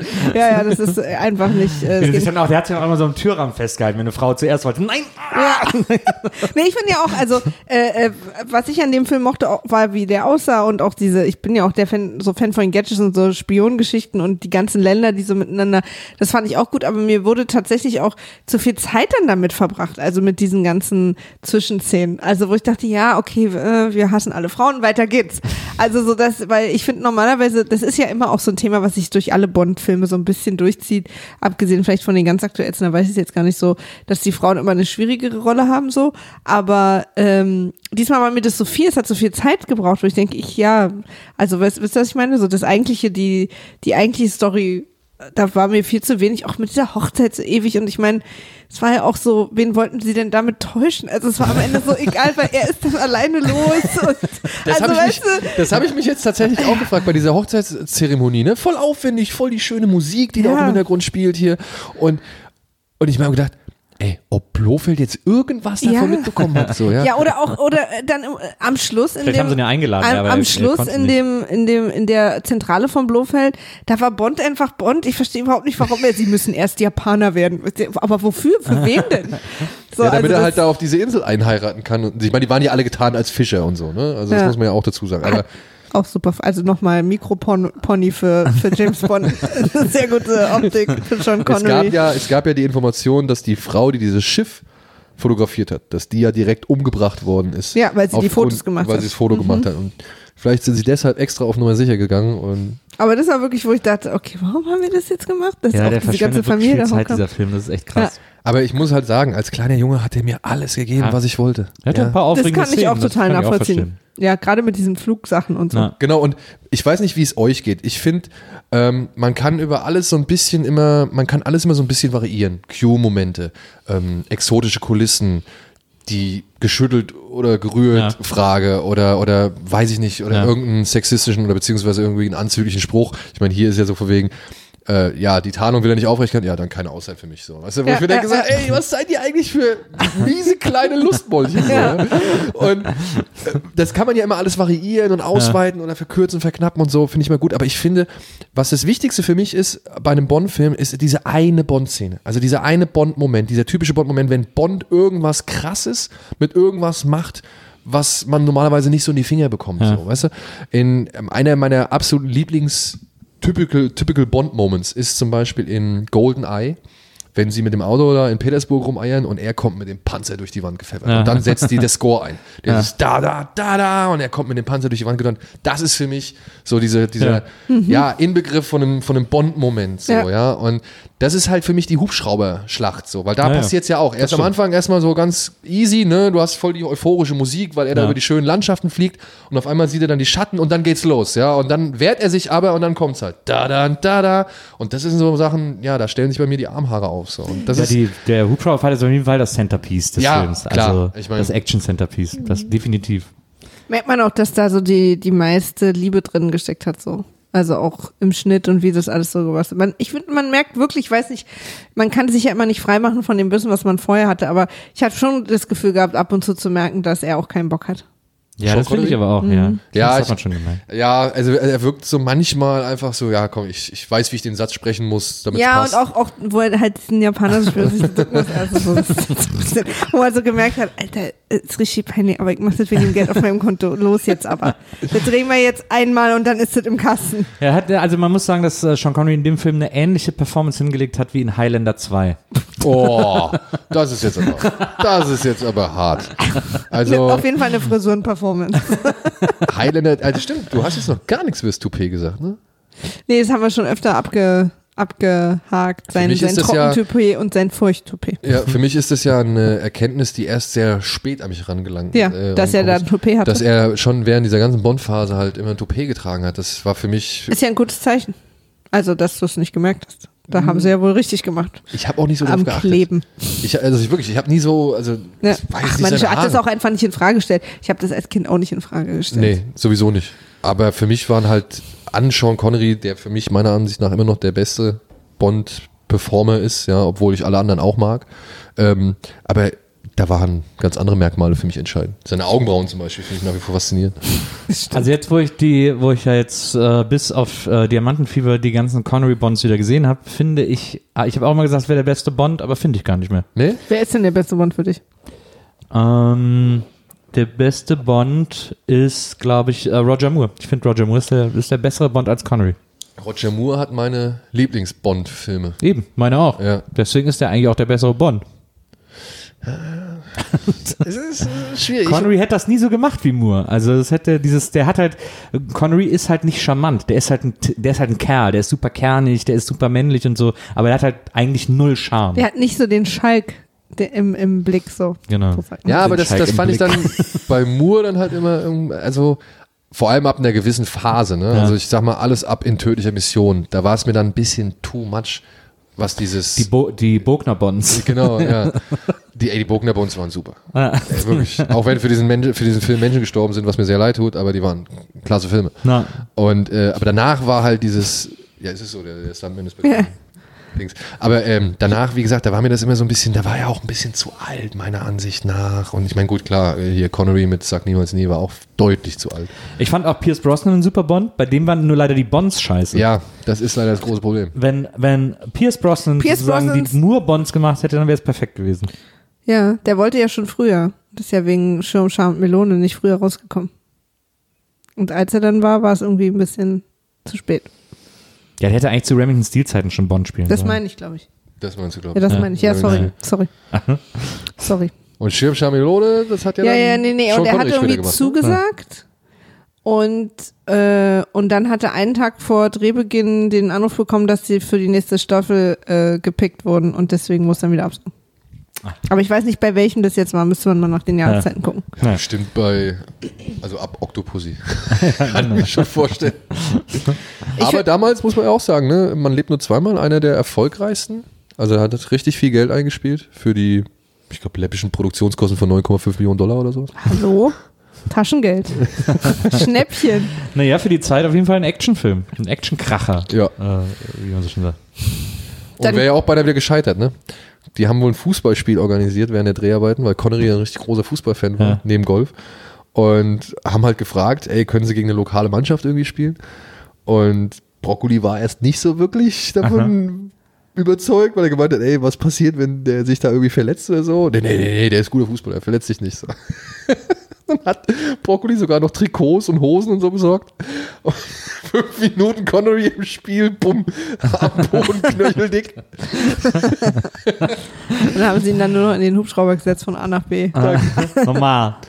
Der durfte nur noch mit Privatzug fahren.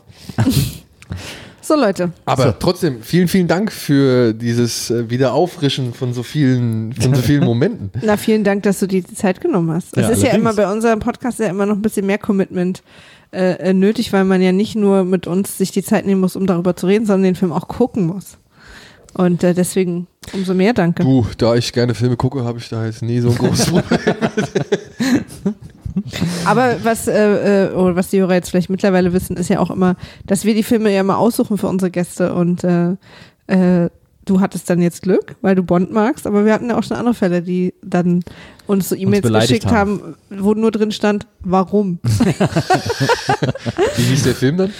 Ach, wir hatten ja so Twilight auch schon. Piratenbraut war das zum Oh, Beispiel. Piratenbraut auch, ja. Also, Ich fand den ja gut. Ich fand den auch ganz gut. also ich, ich finde den auch unterhaltsam. Er ist halt, er ist mit Anlauf gegen die Wand gefahren so, aber also Bemühungen kann man dem Film nicht absprechen. Das hat Matze ganz anders gesehen. Und zwar, Naja, was? und zwar, er fand es furchtbar. Ja. Ja, er fand es ätzend.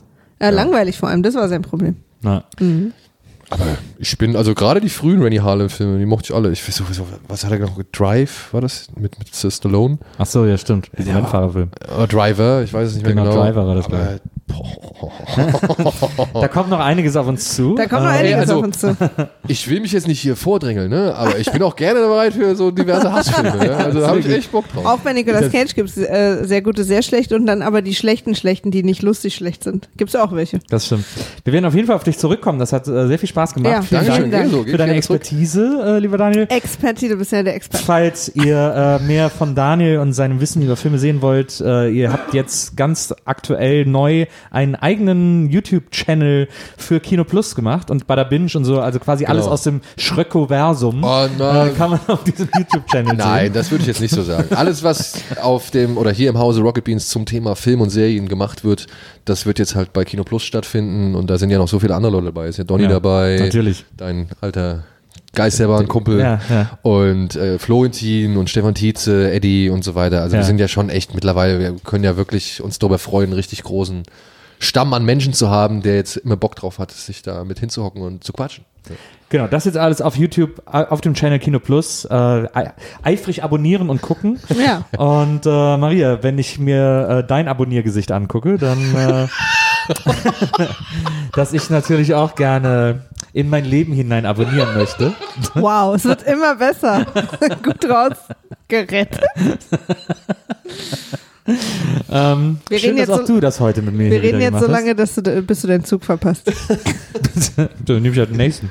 Bleibst du noch hier oder was in Hamburg? Na, Ja. Maria bleibt jetzt hier, ich gehe jetzt. Ja, das äh, war hier heute unsere letzte Folge. Wenn ihr uns äh, schreiben wollt, dann könnt ihr das tun unter vimaf.poolartists.de oder unter Vimaf war weg, weil Wimaf nämlich weg war. Also at Wimaf war weg auf Twitter. Das muss man noch dazu sagen, sonst schreiben die Leute einfach Wimaf war weg irgendwo hin und ja, wundern sich, auf dass es nicht bei uns Zettel und ankommt. wundern, dass wir nicht Genau. antworten. Ja. Ja. Okay, dann haben sie es aber vielleicht auch verdient. Auf Twitter sind wir auch zu finden und wir freuen uns, wenn ihr uns Feedback gebt, äh, wenn ihr uns schreibt, äh, was auch immer ihr tut, äh, was mit Wimaf zu tun hat. Lasst uns von euch hören und wir hören uns alle hier beim nächsten Mal. Und äh, dann gibt's wieder, ich weiß gar nicht, was das nächste Mal dran ist. Lindy. Ah, da Lindy? freue ich mich. Ich hasse es. Was? Bis Mal. Ja, Ah, du bist, das habe ich mitbekommen. Du bist Riesenfan und du bist richtig absoluter Gegner, ne? genau. Ich war ja früher auch Hardcore-Fan von der Lindenstraße. Siehst du? Das Kennst sind die du noch- richtigen Leute. Ich sehe gar nichts. Kennst du noch diesen Comic Dresslers letzte Fahrt? ja, natürlich. Hammer. Na. Hammer. Da lag ich mich heute immer noch kaputt, wie sie hier, wie hieß der Onkel Franz von, Ja. von, von Helga, Ja, ja. der, der, ah, super. Solange Schröck und Nils weiterhin äh, Lügen verbreiten und Hass im Internet spreaden, indem sie behaupten, dass die Lindenstraße irgendwas Positives hervorgebracht hat, werde ich mich von euch verabschieden und äh, schön, dass ihr dabei wart. Bis nächste Woche. Ciao. Bis dann. Tschüss. Tschüss, tschüss.